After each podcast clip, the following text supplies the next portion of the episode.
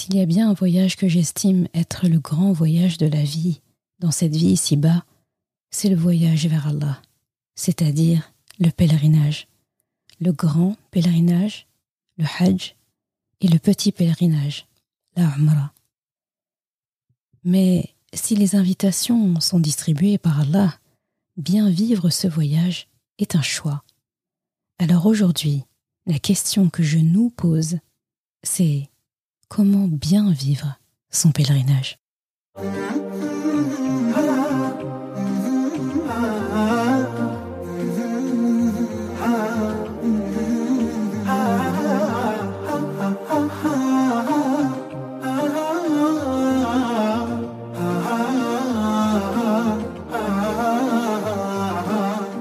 Bienvenue sur Coran de ton cœur, le podcast qui t'aide à reconnecter ton cœur à ton Coran. Je suis Zeynep et je suis passionnée par les deux médecines indispensables à toute vie sur Terre, celle de l'âme et celle du corps. Je suis donc enseignante de Coran et interne en médecine générale.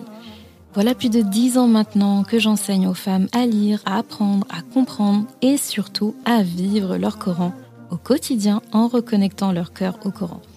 Car oui, j'ai la ferme conviction qu'un cœur connecté au Coran est capable de redistribuer à tous les organes du corps l'amour pour Allah, l'envie de lui plaire et d'agir dans le bien.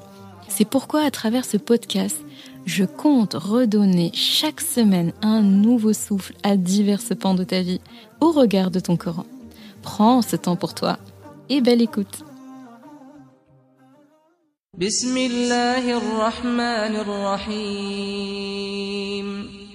وأذن في الناس بالحج يأتوك رجالا وعلى كل ضامر يأتين من كل فج عميق ليشهدوا منافع لهم ويذكروا اسم الله في أيام معلومات على على ما رزقهم من بهيمة الأنعام فكلوا منها وأطعموا البائس الفقير Et fais aux gens l'annonce pour le Hajj.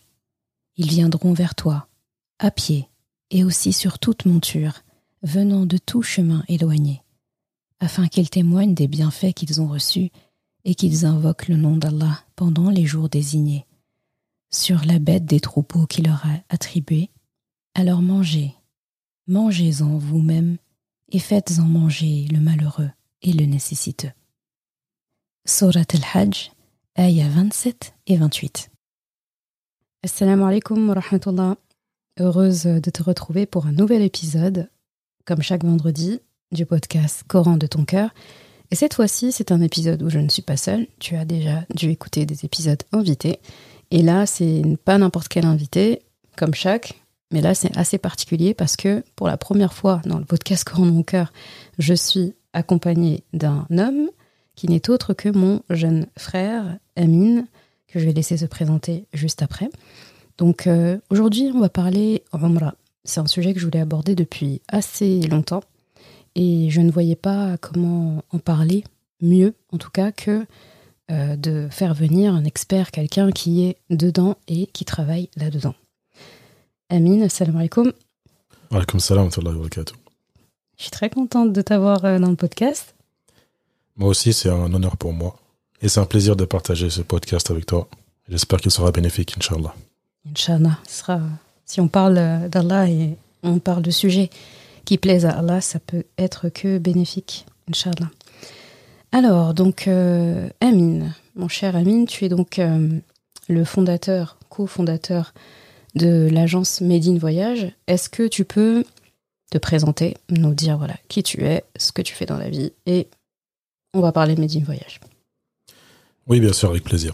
Donc moi, je suis euh, Amine, le deuxième d'une fratrie de, cinq enfants. Actuellement, donc, je suis enseignant de Coran depuis plusieurs années déjà, depuis plus de dix ans. Et euh, également, je, suis imam dans une mosquée et euh, j'organise de Hamra depuis quelques années. Et je suis également diplômé de l'Université islamique de Médine dans le domaine du droit islamique. Inch'Allah, tu as étudié euh, pendant plusieurs années d'ailleurs là-bas. Exactement, j'ai étudié un peu plus de cinq ans là-bas à Médine. Très bien.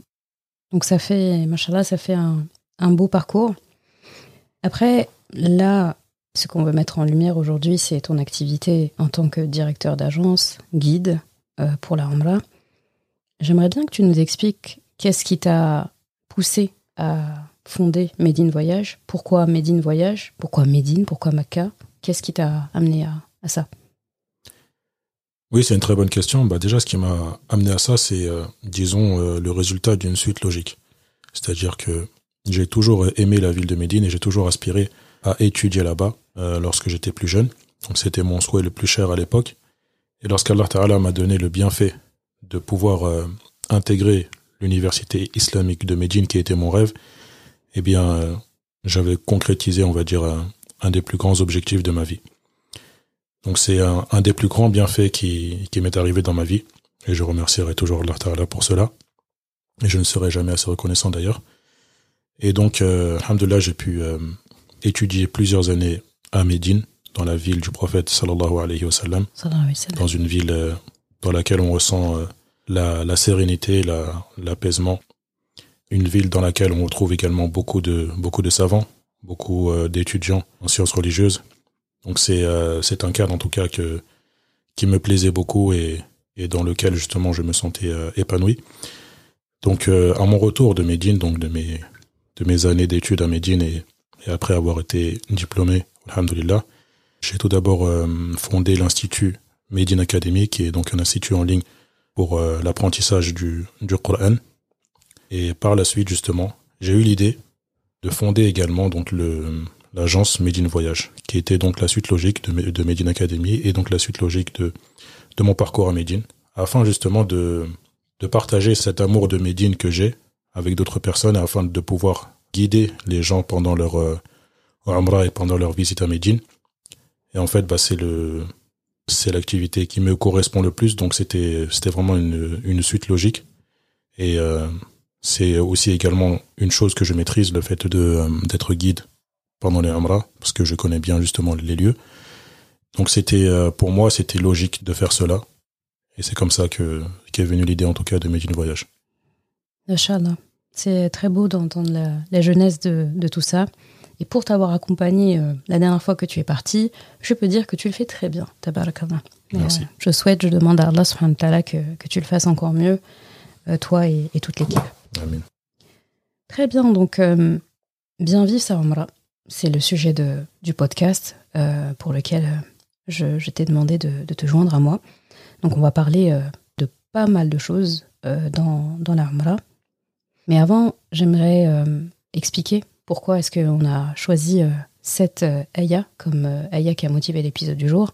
Et d'ailleurs, cette fois-ci, c'est toi qui l'as choisi. Donc voilà, je, me suis permise de te demander de, la choisir parce que je choisis soigneusement, comme tu sais, à chaque fois la qui a motivé l'épisode du jour.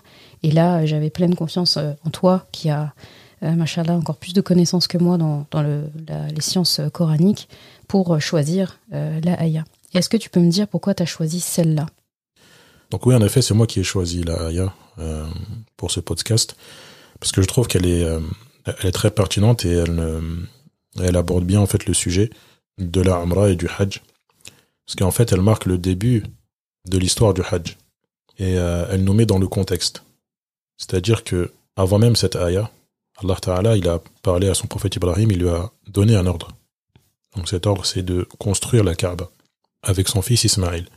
Donc après avoir construit la Kaaba, Allah Ta'ala, ensuite, a donné un deuxième ordre à son prophète Ibrahim. Et donc c'est là qu'on retrouve la contextualisation de ce verset dans le sujet du jour, à savoir que Allah Ta'ala a demandé à Ibrahim de faire un appel, d'appeler les gens à faire le pèlerinage, d'appeler le monde entier. Et nous verrons dans le détail justement le sens de ce verset euh, tout au long de, de ce podcast. C'est magnifique. Pour ma part, euh, cette, euh, ces ayats-là, chaque fois que je les lis, je suis, ça, ça provoque quelque chose de spécial. Je, trouve que dans, dans, dans l'annonce du Hajj, du pèlerinage, n'importe qui qui la lit, qui la lit profondément, eh bien, on sent la profondeur de l'appel. On a vraiment l'impression d'être appelé euh, de là où on est. Et c'est ce qui fait, en tout cas pour ma part, qu'à chaque fois que le mois sacré du Hajj le mois de Dhul commence. Chaque fois que j'entends cette ayah, de toute façon, je, je me sens euh, transportée. J'ai l'impression vraiment de ne, d'être dans les lieux saints et de ne pas être euh, là où je suis euh, actuellement. Donc, très, très, très bon choix de, de ayah, barakallahu fik. Donc, bien vivre sa Umrah, notre épisode du jour. Je ne pouvais pas aborder ce sujet sans prendre cette métaphore que j'apprécie beaucoup, et c'est la métaphore de l'invitation d'Allah. Donc il y a une notion justement de celui qui va au Hajj ou celui qui va à la Umrah, donc celui qui va aller visiter les, ces maisons d'Allah euh, à Mecca et à Médine, est considéré comme l'invité d'Allah. Et en ce sens, il y a un hadith qui en parle très bien. C'est lequel? Oui, donc le hadith qui parle de ça, c'est euh, un hadith dans lequel le prophète sallallahu alayhi wa sallam disait Ceux qui font le hajj et la umrah sont les invités d'Allah. Il les a invités et ils ont répondu. Et lui ont demandé et il leur a donné. Donc le hadith est rapporté par Al-Bazar et authentifié par Cher Al-Albani. Donc ce, ce hadith, il est, il est magnifique. Il est magnifique et il résume parfaitement en fait cette notion d'invitation. Parce qu'on sait pourquoi on est les invités d'Allah, on sait que la personne qui est invitée répond et on a aussi le bienfait de l'invitation. Du coup, si tu es d'accord, je vais, enfin on va parler de, de ce sujet avec cette même métaphore employée par Rasulullah lui-même. Donc euh, on n'invente rien en réalité et on va faire que reprendre en fait euh, cette trame-là. Donc du coup, j'ai une première question à te poser parce que un invité, eh bien, il n'est pas invité seulement au moment où il est chez euh, son hôte. L'invité, en fait, il, il a reçu l'invitation avant. Il découvre pas le moment où il rentre, où il toque à la porte de l'hôte et qu'il rentre. C'est pas à ce moment-là qu'il sait qu'il est invité. Eh bien, il a reçu l'invitation quelques jours, quelques mois, quelques semaines avant. Donc, il s'est préparé. Ensuite, il a été invité. Donc, il y a le temps où il est chez chez l'hôte. Et après, un invité, euh, il, ben, il était invité quand il rentre chez lui, bien, il revient d'une inv- invitation. Donc il y a les effets de l'invitation, en tout cas immédiat quand il vient de revenir. Donc on va utiliser la même, euh, la même métaphore. Donc je vais te poser une première question, c'est, eh bien ça veut dire quoi avant d'arriver à l'invitation d'Allah Qu'est-ce que ça veut dire d'être l'invité d'Allah avant d'arriver sur place? Oui, donc euh, c'est une très bonne question et euh, ça va nous aider donc à comprendre la chronologie justement du sujet que nous allons aborder. Donc pour répondre à cette question, donc ça veut dire quoi être l'invité d'Allah avant de répondre à l'invitation? Eh bien, cette réponse on va la trouver justement dans l'histoire d'Ibrahim salam avec la construction de la Kaaba. Donc tout commence à Makkah, qui à l'époque est une terre aride, une terre dans laquelle il n'y a aucune habitation, il n'y a aucune population. Donc ensuite Allah Ta'ala eh va ordonner à Ibrahim salam de laisser sa femme Hajar avec son fils Ismaïl dans ce désert-là. Par ordre d'Allah subhanahu wa ta'ala, c'est ce qu'il va faire.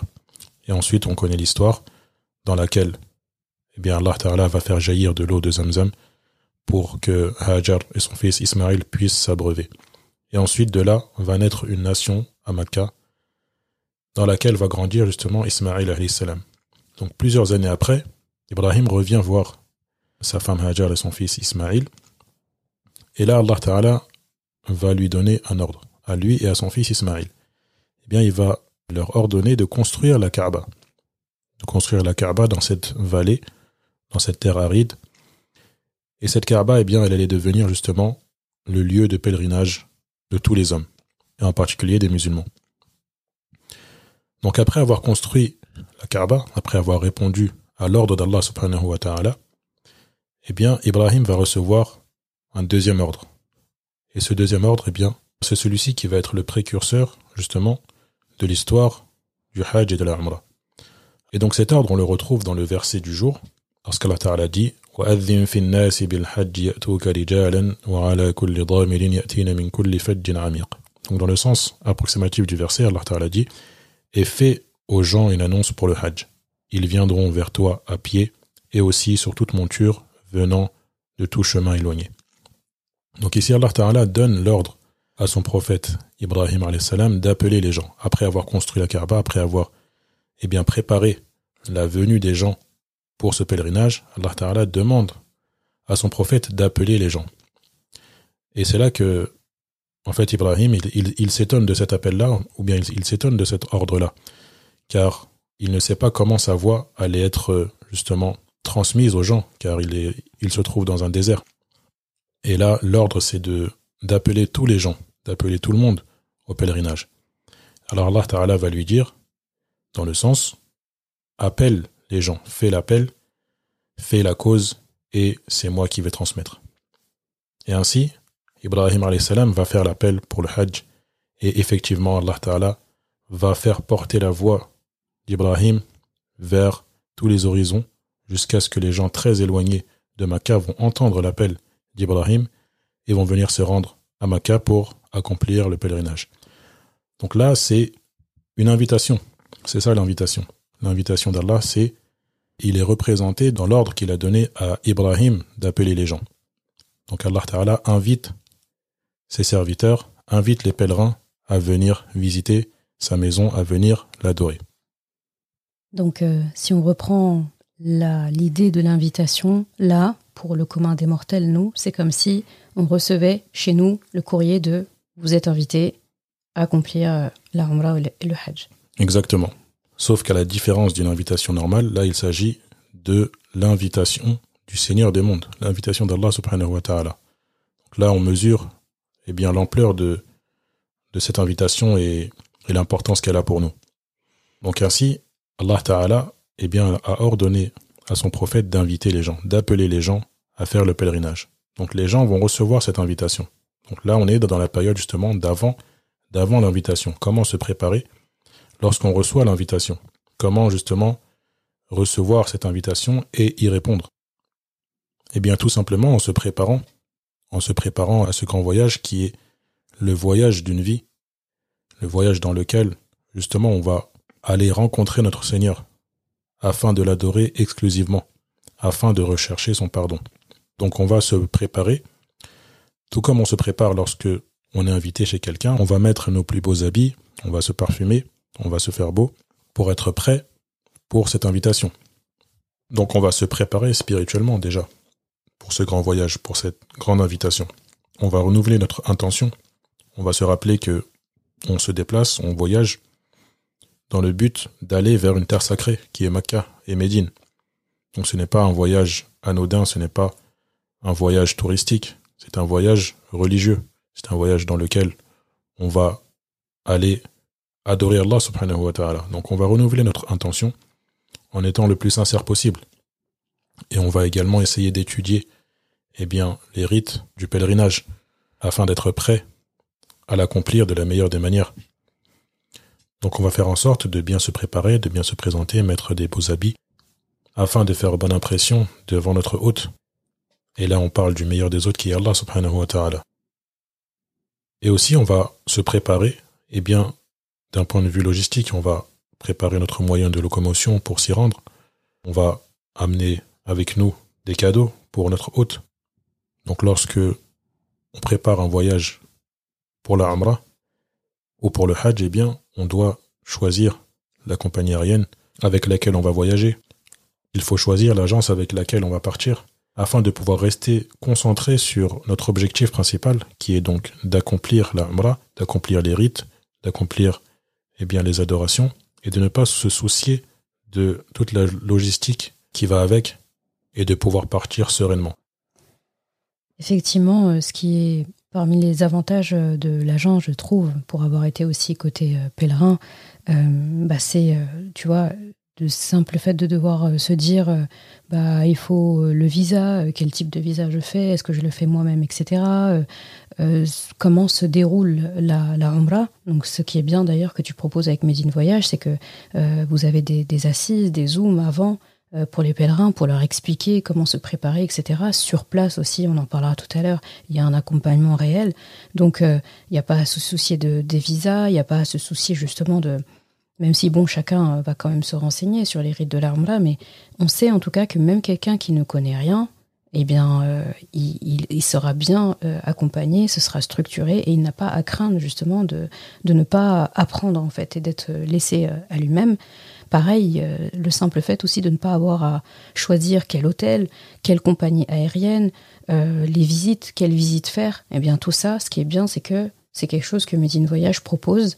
Et bah, c'est pour la préparation, en tout cas, je trouve que euh, l'agence gère assez bien, machallah. Voilà, c'est exactement ça en fait. En fait, notre rôle, le rôle de Medine Voyage, au-delà d'accompagner les pèlerins pour accomplir leur rite, eh bien, c'est de les préparer. Donc nous, en fait, on va préparer les invités d'Allah afin qu'ils puissent justement répondre de la meilleure des manières à leur invitation. Donc on va les préparer avant l'invitation.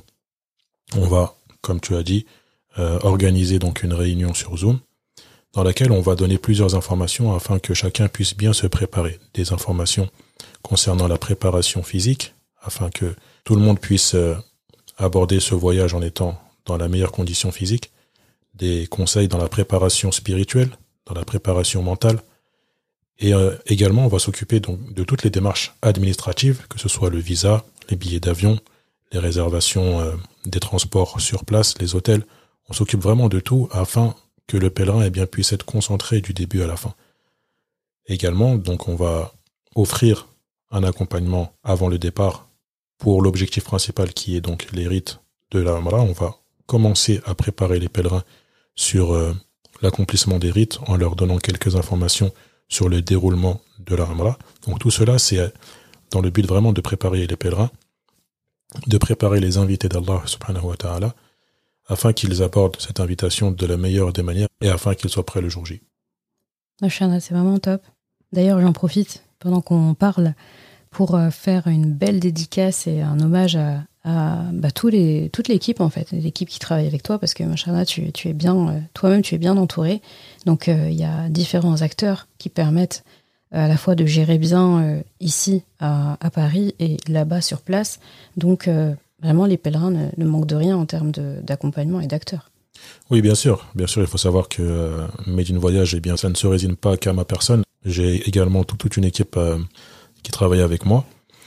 Et on a justement euh, des guides sur place qui accompagnent les pèlerins. Donc on a une équipe ici en France qui va accompagner les, pèlerins dans leur inscription et dans les démarches administratives depuis euh, l'inscription à l'agence jusqu'à l'obtention du visa et jusqu'au départ.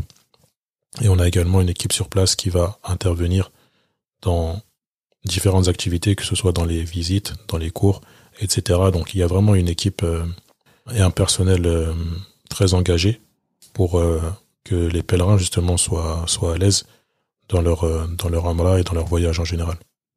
C'est top. Et en plus, euh, tout le monde a le même état d'esprit dans l'équipe, donc euh, c'est très important. Exactement.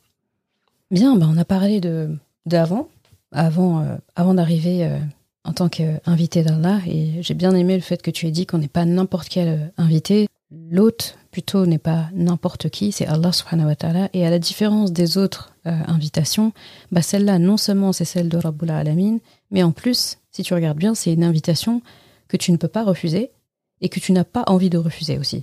Parce que quand on reçoit une carte d'invitation pour un mariage, pour un repas, pour quoi que ce soit, en général, on ne reçoit pas une carte d'invitation pour aller voir son meilleur ami, mais en tout cas, quand on reçoit le, message, le SMS, le courrier, la lettre, peu importe, bah, il y a quand même ce truc de, bah, t'es pas obligé, c'est tu es invité. Mais Allah, dès lors qu'il t'envoie l'invitation, eh bien, ça suppose déjà que de toute façon, tu as envie de venir. Et je pense que c'est bien aussi de bien préciser que Allah subhanahu wa ta'ala nous invite, et donc on y va parce que on a envie d'y aller, mais avant qu'Allah nous invite, bien, euh, il y a des conditions aussi. Et je le précisais, j'en ai parlé il n'y a pas très longtemps dans, la, lettre du vendredi, euh, ma newsletter, et je disais justement comment se faire inviter par Allah. Parce qu'il y a des personnes qui se disent, enfin, qui ont les moyens, physiques, matériels, tout le reste, et peut-être une bonne partie de leur vie, ils vont pas y aller. Et j'étais très étonnée de discuter avec euh, des personnes qui me disaient, mais en fait, j'ai jamais pensé.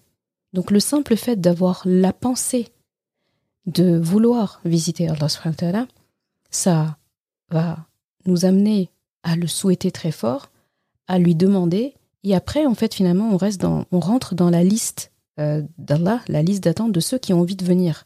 Mais beaucoup ne sont pas dans cette liste d'attente parce qu'en fait, ils n'en ont pas soit l'intérêt, soit ils n'ont pas envie, soit ils n'y ont pas pensé. Donc c'est très important, même pour ceux qui sont allés, qui ne peuvent pas y aller, mais qui ont vraiment envie d'y aller, de propager autour d'eux. Et là, je pense que ça, ça, ça, va dans la continuité de l'annonce d'Ibrahim salam. ça fait partie de la ibada de motiver les gens à y aller. Parce que peut-être que quelqu'un n'y a juste pas pensé. Donc toi, tu reviens d'une Omra ou tu as envie d'aller en Omra, le simple fait de dire à ta sœur, ton frère, filaire, peu importe, bah vas-y, bah tu ne sais pas en fait la bonne action que tu as fait parce que peut-être que tu as insufflé une idée chez quelqu'un qui allait peut-être passer toute sa vie en se disant soit il n'y a pas pensé, soit, j'ai déjà entendu aussi ça, bah en fait je, je me sens pas légitime. Pourquoi moi? Mais je, je, je suis trop, j'ai fait trop de péchés pour y aller, etc. Alors que justement, c'est parce que tu es dans cette condition que, tu dois y aller. Oui, effectivement, en fait, il faut, euh, il faut avoir à l'esprit que lorsqu'on va aller accomplir le Hajj ou la eh bien, on est un invité d'Allah et on a répondu à cette invitation. Mais pour répondre à cette invitation, eh bien, il faut déjà l'avoir entendu. Il faut avoir entendu cette euh, annonce d'Allah subhanahu wa ta'ala, cette annonce qu'Ibrahim a fait aux gens. Car Allah subhanahu wa ta'ala justement lui a ordonné de faire cette annonce. Lorsqu'on fait une annonce, eh bien, on attend en retour que les gens puissent l'entendre et puissent y répondre. Et pour pouvoir répondre à cette annonce, eh bien, comme tu l'as dit, ce n'est pas, ça ne se limite pas que aux moyens financiers et physiques. C'est-à-dire que les conditions pour accomplir le Hajj ou la Umrah, eh bien, c'est d'avoir la capacité euh, physique et financière. Combien de personnes aujourd'hui ont la capacité physique et financière, mais ne sont pas aller accomplir le pèlerinage, malheureusement. Certains sont décédés sans avoir pu accomplir le pèlerinage. Eh bien, cela eh bien, revient au fait que c'est Allah subhanahu wa ta'ala qui guide les gens justement vers le Hajj et l'Umrah. C'est Allah ta'ala qui, qui fait que on répond à son invitation. C'est pour ça que je dis souvent aux pèlerins que lorsqu'on arrive sur place, que si on est là, ce n'est pas ni par nos moyens, ni par nos capacités, ni par nos efforts, mais c'est simplement parce que Allah Ta'ala nous a donné le bienfait d'être venu ici. Donc c'est Allah seul qui nous a permis de venir ici en fait. Donc il faut avoir cela à l'esprit, savoir que si on répond à l'appel d'Allah subhanahu wa ta'ala, c'est avant tout parce qu'Allah ta'ala nous a permis d'y répondre, nous a guidés vers cela. Et c'est là qu'on voit justement que pour pouvoir voyager vers Makkah et Médine, accomplir l'Umrah, eh bien il faut invoquer Allah subhanahu wa ta'ala. Il faut l'invoquer, il faut lui demander. Et celui qui invoque Allah Ta'ala sincèrement, Allah Ta'ala lui répondra. Allah Ta'ala lui donnera ce qu'il veut. Donc il faut, certes, avoir la capacité physique et financière, mais il faut également invoquer Allah subhanahu wa ta'ala et avoir l'envie. Et comme tu as dit, il faut y penser. Ça aussi, c'est un bienfait d'y penser. Car la personne, par exemple, qui à faire l'Umrah, qui veut, qui a la conviction qu'elle doit faire le Hajj à l'Umrah, mais qui n'a pas la capacité, soit physique ou soit financière, eh bien cette personne-là auprès d'Allah, elle est, elle est excusée. Si elle ne peut pas faire son hajj toute sa vie, elle est excusée et elle est même récompensée de son intention, de son envie. C'est pour ça que c'est très important de ne pas prendre pour acquis, en fait, le fait d'avoir la capacité physique et financière. De ne pas s'auto-satisfaire et se dire que tout bienfait que l'on a, eh bien, il provient de d'Allah subhanahu wa ta'ala. Et que si les gens répondent à l'invitation d'Allah, ils y répondent parce qu'Allah Ta'ala leur a, leur a donné l'envie de répondre à cette invitation et ils ont invoqué Allah Subhanahu wa Ta'ala et il leur a répondu. Dans ce sens, tu sais, j'ai une phrase que j'aime bien dire euh, souvent, c'est euh, quand tu veux obtenir quelque chose d'Allah, c'est dream it, doa it, do it. Donc les 3 D. Dream it, bah, c'est le fait de déjà vouloir, faut rêver de quelque chose pour pouvoir l'avoir.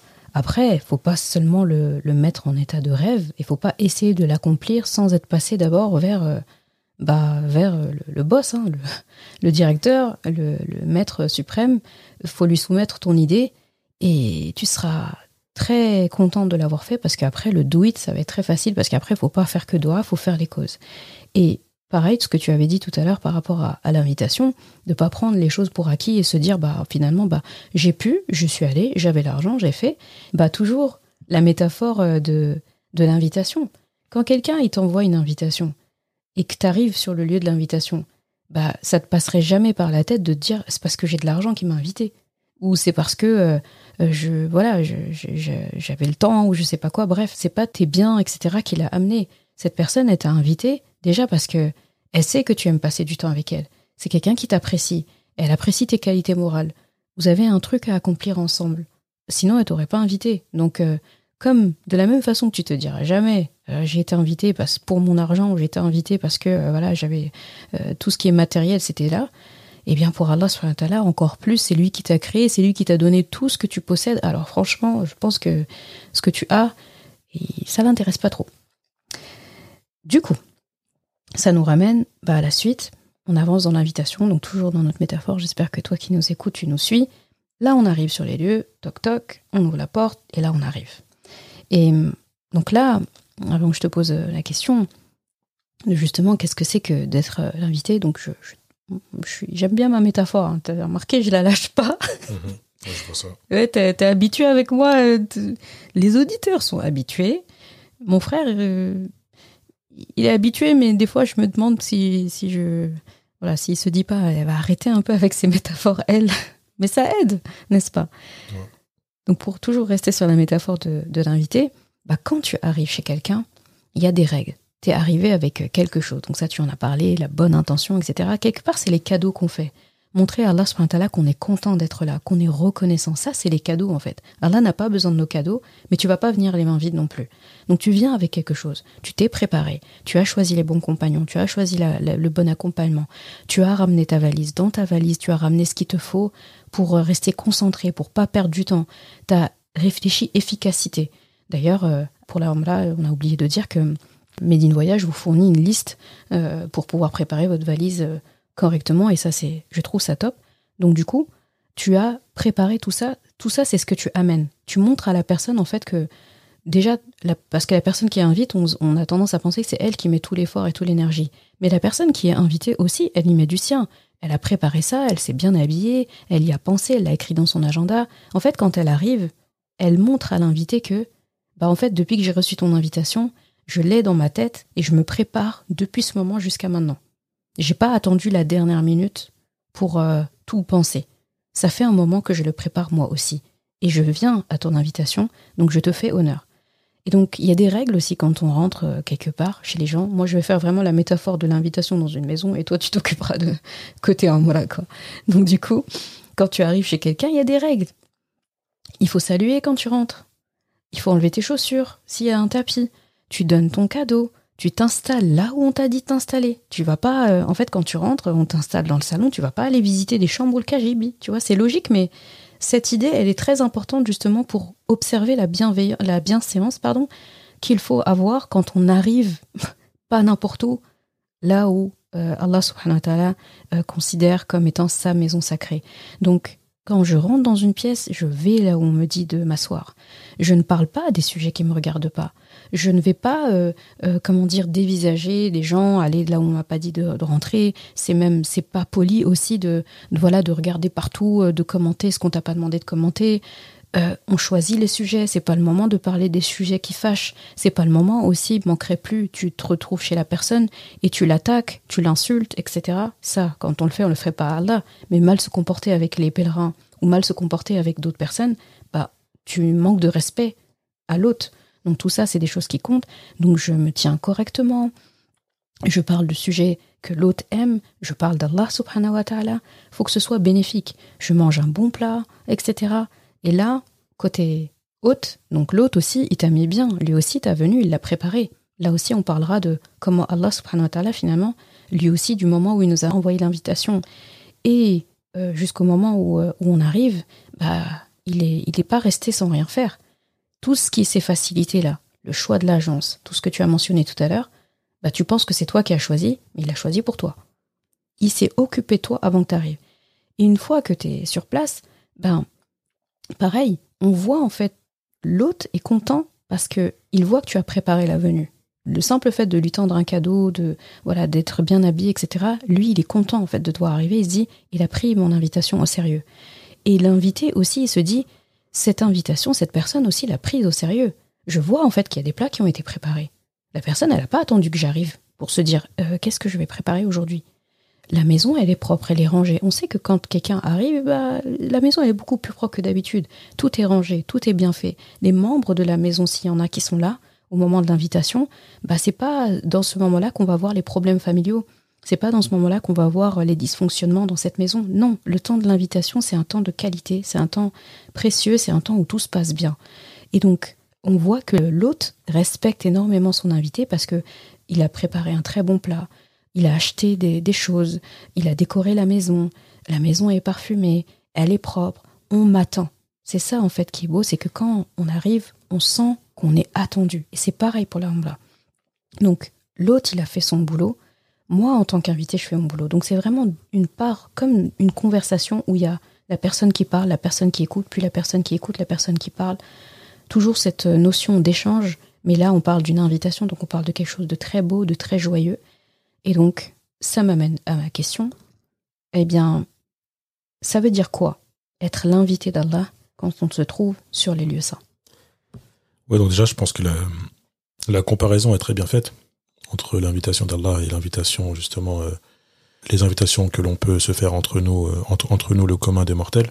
Donc, je pense la, la, comparaison euh, et la métaphore est très bien faite. Et, et pour répondre à cette question-là, eh bien, c'est vrai que c'est quelque chose que je rappelle constamment aux pèlerins, encore une fois, lorsqu'on arrive sur place. On s'est préparé, on a préparé notre voyage, on s'est préparé spirituellement, physiquement, mentalement.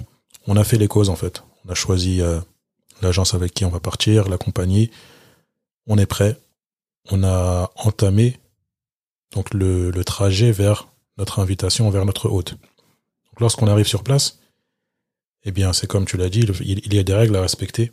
On n'est pas chez nous, donc on ne va pas se comporter comme euh, comme si on est chez nous. Il y a des règles à respecter. Il y a une attitude à avoir, il y a un comportement à avoir tout en restant naturel, mais on va, faire attention à ce qu'on va dire, à ce qu'on va faire. Donc la première des choses lorsqu'on arrive chez l'invité, lorsqu'on arrive chez Allah subhanahu wa ta'ala, donc lorsqu'on répond à l'invitation, lorsqu'on est sur place sur les terres sacrées, Médine et Makkah, je pense que la première chose à faire, c'est d'être reconnaissant. D'être reconnaissant. On remercie notre hôte. On remercie Allah subhanahu wa ta'ala on fait preuve de gratitude envers Allah subhanahu wa ta'ala de nous avoir ramenés ici tout simplement. Car encore une fois, c'est un grand bienfait qu'Allah ta'ala nous, donne justement de pouvoir venir à Médine et à Makkah. Et tout ce qu'on a fait avant, toute la préparation qu'on a fait, l'intention qu'on a mis, et eh bien tout cela, c'est un bienfait d'Allah subhanahu wa ta'ala. Et si ce n'était pas lui justement qui nous avait guidés vers cela, eh bien on ne serait pas guidé. Comme il le dit dans le Coran, Alhamdulillah hadana wa ma kunna lawla an Allah. Louange à Allah qui nous a guidés vers cela. Et si ce n'était pas lui, eh bien, on ne serait jamais guidé vers cela. Donc si ce n'était pas Allah qui nous avait invités et qui nous avait permis justement de répondre à cette invitation, on ne l'aurait pas fait. Encore une fois, ça revient au fait que tout ce qu'on a fait avant, toute la préparation physique, la préparation spirituelle, tout ce qu'on a fait avant, eh bien, on ne l'a pas fait par nos efforts nous-mêmes, mais on l'a fait par la grâce d'Allah subhanahu wa ta'ala. Donc on va faire preuve de reconnaissance lorsqu'on arrive dans l'invitation. On va remercier Allah subhanahu wa ta'ala pour ce grand bienfait de nous avoir justement invités dans ces terres sacrées. Et ensuite, on va respecter justement la sacralité de ces terres. On va respecter la sacralité de Médine et Makkah. Et ça, le parallèle avec euh, une invitation, c'est que justement, on va, on ne va pas se comporter lorsqu'on est chez notre invité comme lorsqu'on est à la maison lorsqu'on est en terre sacrée, à Medina Makkah, eh bien, il y a des règles à respecter. Il faut savoir que, par exemple, lorsqu'on est à Makkah, il est interdit de chasser à Makkah. Il est interdit d'arracher des feuilles euh, des arbres. Donc il y a certaines règles qui sont interdites à Makkah. Donc cette sacralité-là, eh bien, il faut la respecter. Il faut la respecter car on est sur les terres sacrées, les terres d'Allah subhanahu wa ta'ala. Et tout ça, euh, ce qui est bien aussi, c'est que en préparation des pèlerins et même sur place, tu le rappelles. C'est ça qui est bien, tu le rappelles parce que euh, quand quelqu'un t'entend dire ça, il peut se dire mais moi je savais pas ça. Comment je peux savoir que je peux pas faire ça, je peux pas faire ça? Ne vous inquiétez pas. Eh bien, tout ça, euh, c'est enseigné. Euh, c'est enseigné en tout cas avec Medine Voyage, ils le font, on le fait et donc du coup, vous serez pas en reste, que ce soit à Médine, tout est expliqué, à Makkah aussi, avant d'arriver à Makkah, eh bien on sait qu'est-ce qu'il faut faire et qu'est-ce qu'il ne faut pas faire à Makkah. On, sait comment profiter de, de Makkah et de Médine. Exactement, exactement. Donc ça rentre dans la préparation. Donc également, lorsqu'on est dans l'invitation, eh bien, on va profiter justement de cette invitation. On va profiter en tout cas des bonnes choses qu'on va nous présenter. Comme lorsqu'on est invité chez un ami, eh bien, on va nous présenter euh, des bons plats, des bonnes choses, et on va en profiter. Eh bien là, sachez que on vous invite vers un bienfait et vers des récompenses infinies. Le fait, par exemple, de prier dans la mosquée sacrée à Makkah, eh bien, cela est équivalent à 100 000 prières. Donc ça, c'est un grand bienfait que notre hôte nous fait, qu'Allah subhanahu wa ta'ala nous fait en nous invitant dans sa terre sacrée. Donc, lorsqu'on est invité, eh il faut profiter pleinement de cette invitation. C'est pour cela qu'il faut justement rester concentré, rester concentré, profiter justement du temps que l'on a pour multiplier les bonnes actions, pour multiplier les adorations, les prières dans les mosquées sacrées, profiter de notre présence à Makkah pour accomplir donc le pèlerinage, que ce soit la ou le Hajj, et accomplir justement ces adorations qui ne peuvent être accomplies que dans ce lieu-là. Et c'est ça aussi le grand privilège de cette invitation. Car lorsque l'on accomplit la Umrah ou le Hajj, eh bien, on ne peut pas les accomplir en dehors de Makkah. Donc c'est un grand privilège qu'Allah subhanahu wa ta'ala nous fait. C'est pour cela qu'on doit justement en profiter. En profiter pleinement, en le faisant sincèrement, en s'appliquant dans notre adoration, en s'efforçant de le faire conformément à la sunna du prophète sallallahu comme lui l'a accompli, et ainsi espérer justement la récompense d'Allah subhanahu wa ta'ala, et espérer revenir de ce voyage avec les plus grandes récompenses et avec la satisfaction d'Allah subhanahu wa ta'ala. Et forcément, tu as bien insisté sur ça, le fait de profiter. Je pense que pendant qu'on est là-bas, le mot qu'il faut entendre après reconnaissance, c'est profiter. En fait, j'ai envie de hurler profiter. Je sais pas si je dois le répéter trois fois. Profiter, profiter, je répète encore. profiter. Et profiter, ça veut dire quoi? Toujours dans l'invitation. En fait, il faut vraiment imaginer une invitation. Eh bien, quand on va chez quelqu'un, qu'on sait qu'on va rester l'après-midi, ben, en fait, est-ce que ça nous passerait par la tête, par exemple, sur, euh, par exemple, 4 heures de temps qu'on va rester chez quelqu'un, de passer une heure de temps sur son téléphone? À regarder, bah, tu vois, à regarder euh, des choses, etc. Déjà, c'est irrespectueux vis-à-vis -vis de l'autre. Ensuite, bah, t'as envie de dire, mais si tu voulais rester sur ton téléphone, etc., bah, fallait, tu peux faire ça chez toi. Et quand tu reviendras chez toi, tu pourras le faire. Et avant de venir, tu pouvais le faire. Donc pendant que tu es là-bas, en fait, dis-toi que ce temps que tu passes sur ton téléphone, c'est des discussions que tu as en moins, c'est du temps que tu as en moins pour, euh, pour bien manger, etc. et tout. Et bien là, c'est pareil. J'y ai pensé à ça quand tu as parlé de l'équivalent de combien de prières à Makkah 100 000 prières. 100 000. Donc quand on pense 100 000 et qu'on a euh, 10 jours de voyage, et sur les 10 jours, la moitié c'est à Makkah, à Médine aussi, c'est la récompense c'est 1000, c'est ça? Voilà, c'est plus de 1000 prières. Plus de 1000, voilà, c'est meilleur que 1000 euh, prières, bah pareil. Donc qu'on soit à Makkah ou à Médine, en fait, quand on pense prière, on entend l'appel à la prière, mais en fait, on se dit, mais les 10 jours là, ils vont partir quand je vais rentrer chez moi, à Paris, Bruxelles, euh, Singapour, je ne sais où, eh bien, euh, chez moi, là, dans ma chambre ou dans mon truc, même la mosquée de ma ville, c'est pas 100 000. Hein. Et comme c'est pas 100 000, ben, ce serait dur, en fait, de revenir, je pense, de revenir de son voyage. Et sauf si, voilà, il y a eu un cas de force majeure, t'es malade ou quelque chose comme ça, ou euh, voilà, tout peut arriver.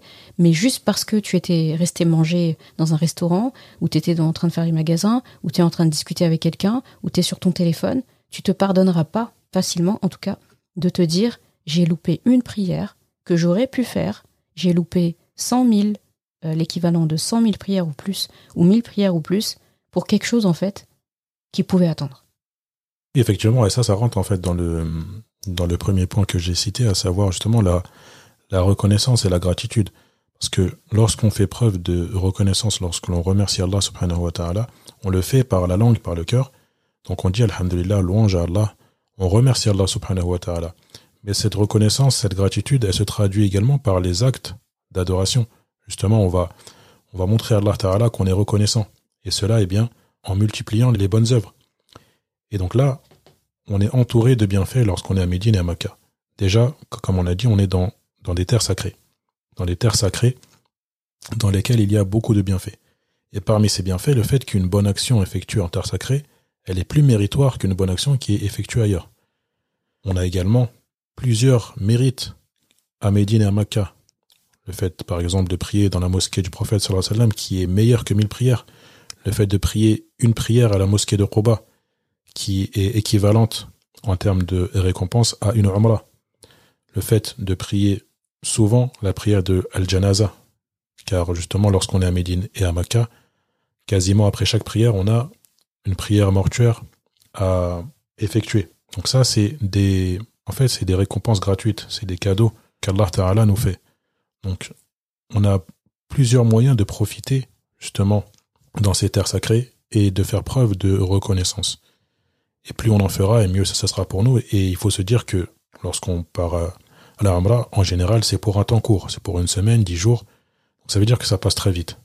Donc il faut vraiment profiter. Encore une fois, profiter, être reconnaissant et justement faire preuve de gratitude. Et cette gratitude, elle se traduit justement dans le fait d'accomplir des bonnes œuvres pour remercier Allah subhanahu wa ta'ala et profiter encore une fois de ses bienfaits.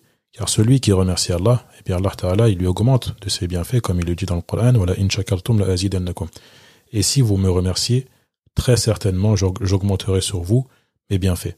Donc là, c'est, en fait, c'est l'occasion, c'est l'occasion de profiter des bienfaits d'Allah subhanahu wa ta'ala, de profiter de toutes les récompenses, de toutes les miséricordes qu'il y a, que ce soit dans, dans le lieu, donc dans ces terres sacrées, mais également dans les récompenses qui s'y trouvent. Donc c'est très important justement lorsqu'on est invité, lorsqu'on est dans l'invitation, en plein cœur de cette invitation, de profiter au maximum, de profiter de chaque instant, d'essayer de ne pas perdre son temps dans des futilités, et c'est ça qu'on rappelle toujours à nos pèlerins, de profiter de son temps.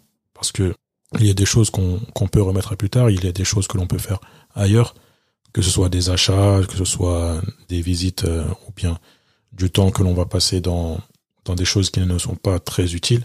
Ça, c'est des choses que l'on peut faire ailleurs. Mais lorsqu'on est dans les terres sacrées, eh bien, il faut profiter de chaque instant, de chaque instant, car on ne sait pas si on va revenir en fait. On ne sait pas si euh, on aura l'occasion de revenir. C'est pour cela qu'il faut vraiment profiter de chaque instant et profiter justement de toutes les miséricordes et de toute la baraka qu'il y a dans ces terres sacrées. On a parlé de la reconnaissance, et quelque chose qui me vient à l'esprit, euh, de la reconnaissance, de profiter sur place, mais là-bas c'est aussi et beaucoup le lieu pour demander pardon en fait à Allah. D'ailleurs, euh, il y a un hadith du prophète sallam qui dit euh, que d'une umrah à une autre, les péchés sont effacés, rapporté dans Bukhari et Muslim. Eh bien en fait, j'ai envie de dire, cette invitation-là aussi, pourquoi elle est belle? Parce que si on réfléchit dans le sens où l'hôte, c'est Allah subhanahu wa ta'ala, eh bien, on a un hôte qui nous invite chez lui, alors qu'il sait pertinemment qu'on a fait plein de mauvaises choses dans notre vie, au quotidien. D'ailleurs, il le dit, hein, on le sait dans un hadith que Kullu bani Adam wa khayrul donc euh, tous les fils de Adam sont, sont des pécheurs, commettent des erreurs. Et le meilleur parmi les pécheurs, vu que de toute façon on en est tous, eh bien, euh, c'est ceux qui font taouba, qui se repentent. Donc en fait, Allah subhanahu avec tout ça, il nous invite quand même, donc il a envie quand même de nous voir. Et en fait, euh, j'ai envie de dire, avant toute chose, après avoir reconnu, après avoir fait preuve de shukr, de hamd, la première chose avant de faire même autre chose, et ce qui doit finalement parsemer tout notre voyage pendant qu'on est là-bas, c'est de demander pardon en fait, de demander pardon et, et ne pas s'arrêter de faire ça en fait. Oui, exactement. Et en fait, c'est là qu'on voit la différence entre l'invitation d'Allah et, les invitations que l'on peut se faire entre nous, les hommes.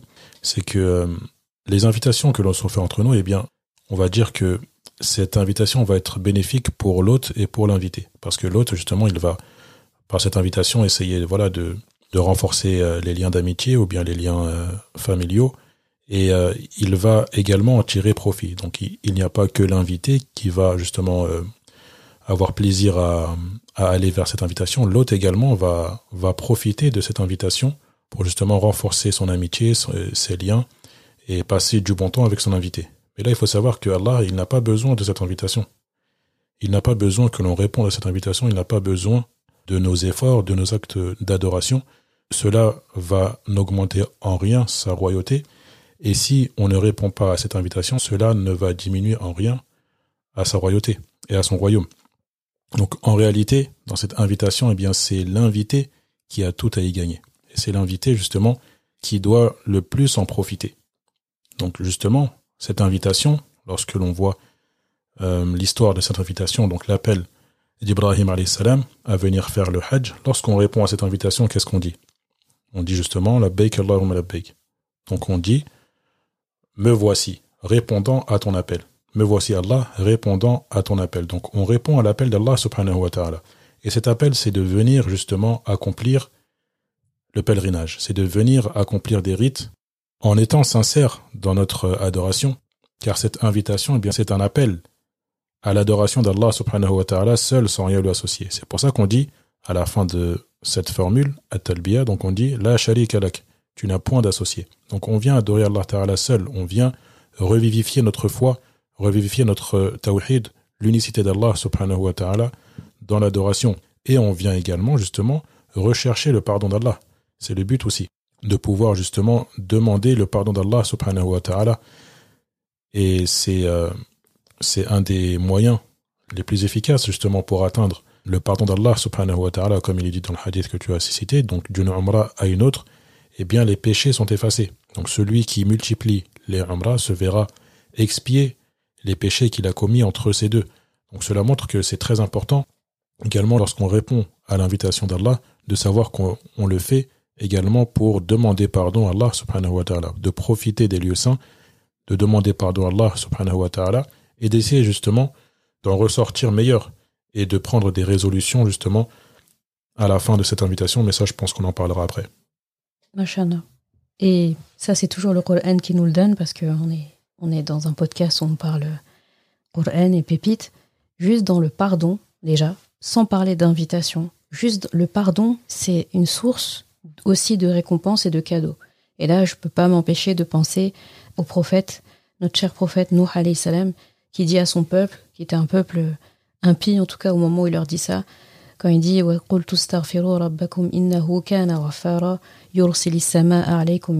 jusqu'à la fin.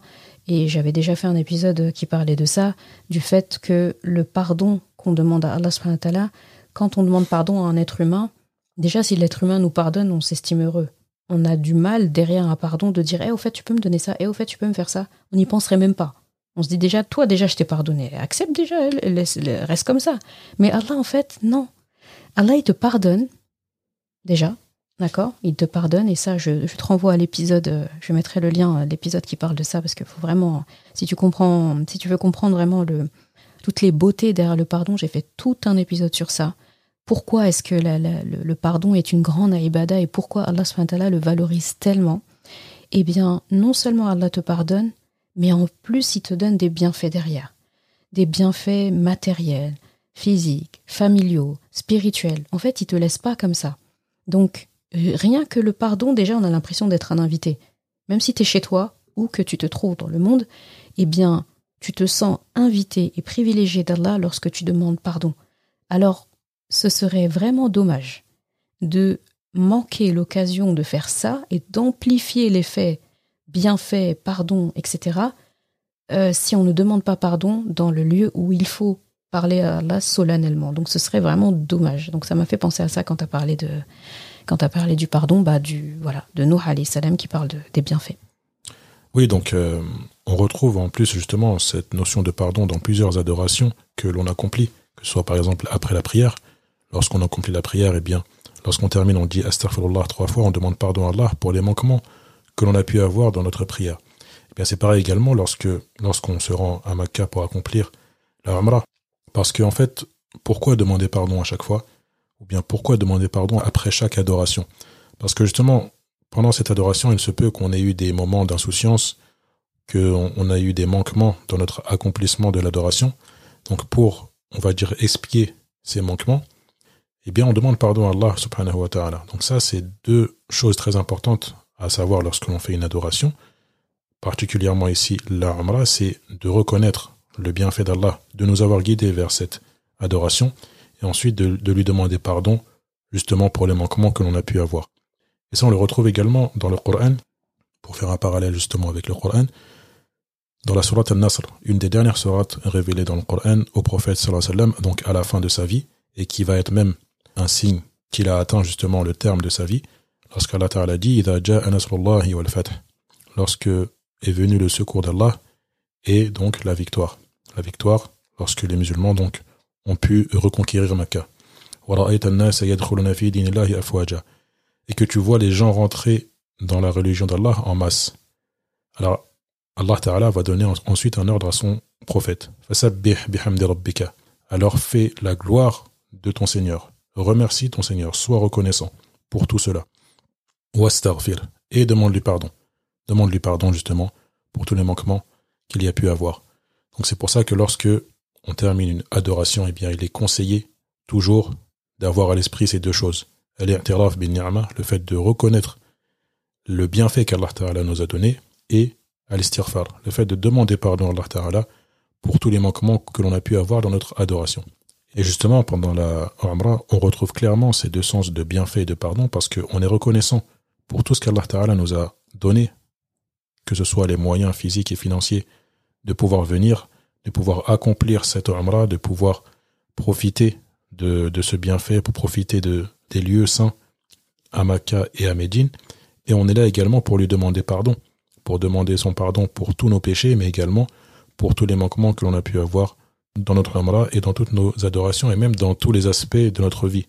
C'est pour ça que la Amra, eh bien, c'est un moyen également de, se réformer, de prendre des bonnes résolutions et justement de, de s'améliorer lorsqu'on va rentrer chez nous. Machallah.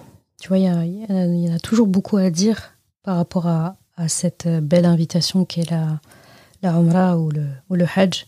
Parce que déjà, en tant qu'invité lambda, il y a beaucoup euh, de choses euh, qui sont impliquées. Alors que dire lorsqu'on est l'invité d'Allah Et comme tu l'as si bien dit, et merci de l'avoir rappelé, qu'en fait euh, c'est une invitation où on est finalement les seuls grands bénéficiaires et que ce serait dommage de repartir de ce type d'invitation-là et de se dire bah dommage, je n'ai pas assez profité ou on a toujours un peu ce sentiment de toute façon quand on revient, hein, mais, mais de, de, de le penser avec des choses qu'on a fait sciemment, par exemple. Là, ce serait vraiment dommage de dire, bah là, j'ai loupé ça, j'ai fait ça, j'ai pas fait ça, je me suis comporté comme ça, etc. Donc, euh, résumé en tout cas de ce, de pendant, le pendant de l'invitation, c'est vraiment profiter, profiter, profiter. Et sur place, bah voilà, euh, en tout cas, avec l'agence que vous choisissez, là en l'occurrence, bien sûr, on parle de Made in Voyage, et eh bien, sur place, tout est mis en œuvre en tout cas pour que euh, chaque pèlerin puisse profiter. En fait, euh, ne pas se poser des questions. En tout cas, sur le point de vue matériel, normalement, il n'y a pas à se poser de questions. Et dans ce sens aussi, j'ai envie de faire ce rappel-là, parce qu'on est les invités d'Allah et parce que ça dépasse tout ce qui est matériel et parce que c'est Allah qui a tout euh, finalement ficelé, eh bien, ça va de soi en fait qu'on n'est pas parti pour le standing de l'hôtel, même si bon, il y a un minimum syndical. Encore une fois, tout est fait pour que vous n'ayez pas à vous poser ces questions-là. Mais si sur place, il y a des choses quelle que soit l'agence, c'est vraiment un conseil que je donne, quelle que soit l'agence avec qui vous allez aller, quelle que soit voilà avec qui vous y allez, eh bien quand la, promesse ou en tout cas sur place euh, il y a euh, des, choses qui ne se passent pas comme prévu, ou il y a des aléas, où vous tombez malade, où il arrive, etc., des choses qui sont indépendantes euh, de, qui que ce soit, eh bien c'est très important de toujours avoir en notion en tête cette notion d'invité et que en fait euh, ce n'est pas Allah bien sûr qui a un manquement, mais c'est aussi une épreuve pour nous en fait de se dire bah de toute façon tu es venu me visiter ou tu es venu faire autre chose. Et de la même façon quand tu te rends chez quelqu'un, bah tout n'est pas parfait. D'accord? Tout n'est pas parfait, la personne Allah lui il est parfait. Mais il te met dans des conditions où pour tester aussi si toi tu es dans l'excellence ou pas dans ton comportement.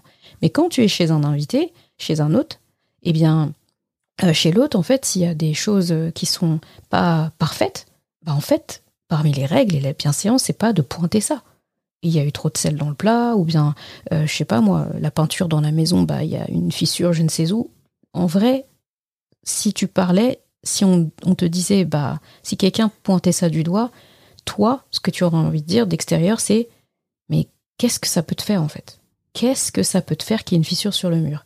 Et en vrai, est-ce que tu vas mourir si il y a eu ce plat-là et pas l'autre. S'il y a eu, euh, il manquait ça dans le dessert ou pas l'autre. T'es venu chercher ça ou t'es venu passer un bon moment avec euh, ton, ton hôte Donc euh, ça, je pense que c'est important d'avoir ça en tête.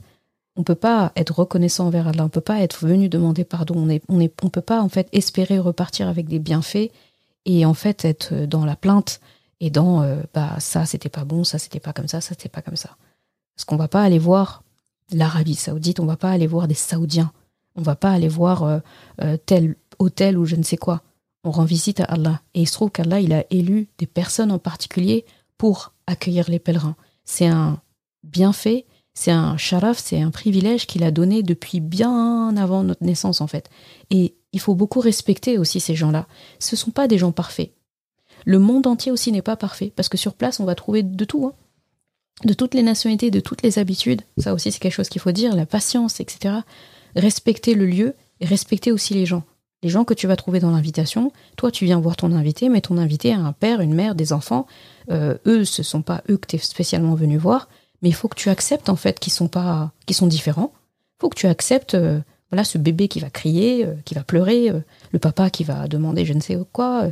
tu dois accepter ça et parce que tu sais pourquoi tu es venu. Et là, c'est pareil, on respecte en fait. Donc j'entends encore trop souvent des discours, oui, mais l'Arabie, ils ont ça, euh, si on y va, c'est comme si on leur donnait notre argent, mais euh, telle nationalité, regarde, à chaque fois, ils sont comme ça, euh, moi, il s'est passé ça, on m'a fait ceci, on m'a fait cela. Encore une fois, si tu es venu là-bas et que c'est pas là-bas que tu t'entraînes à la patience, que tu t'entraînes à la tolérance, que tu t'entraînes en fait à être reconnaissant, eh bien en fait tu vas revenir ici, c'est pas ici que tu vas réussir à le faire. Est-ce que ça te parle ce que je dis là? Oui, bien sûr, bien sûr. Et d'ailleurs, ça rentre dans, le cadre de, l'objectif pour lequel on va aller à Et euh, on en parle déjà euh, avant le départ, pendant la préparation, mais également sur place. Comme j'ai l'habitude de dire aux pèlerins, vous êtes venus en mission. En fait, c'est comme si on vient pour accomplir une mission. Donc on doit être focalisé sur cette mission-là. Et on va se mettre dans une bulle. Depuis l'arrivée à Médine ou à Makkah jusqu'à la fin, on va se mettre dans une bulle on va se protéger justement des, euh, mauvaises intentions, on va, se protéger justement des, choses qui peuvent euh, nuire à notre mission.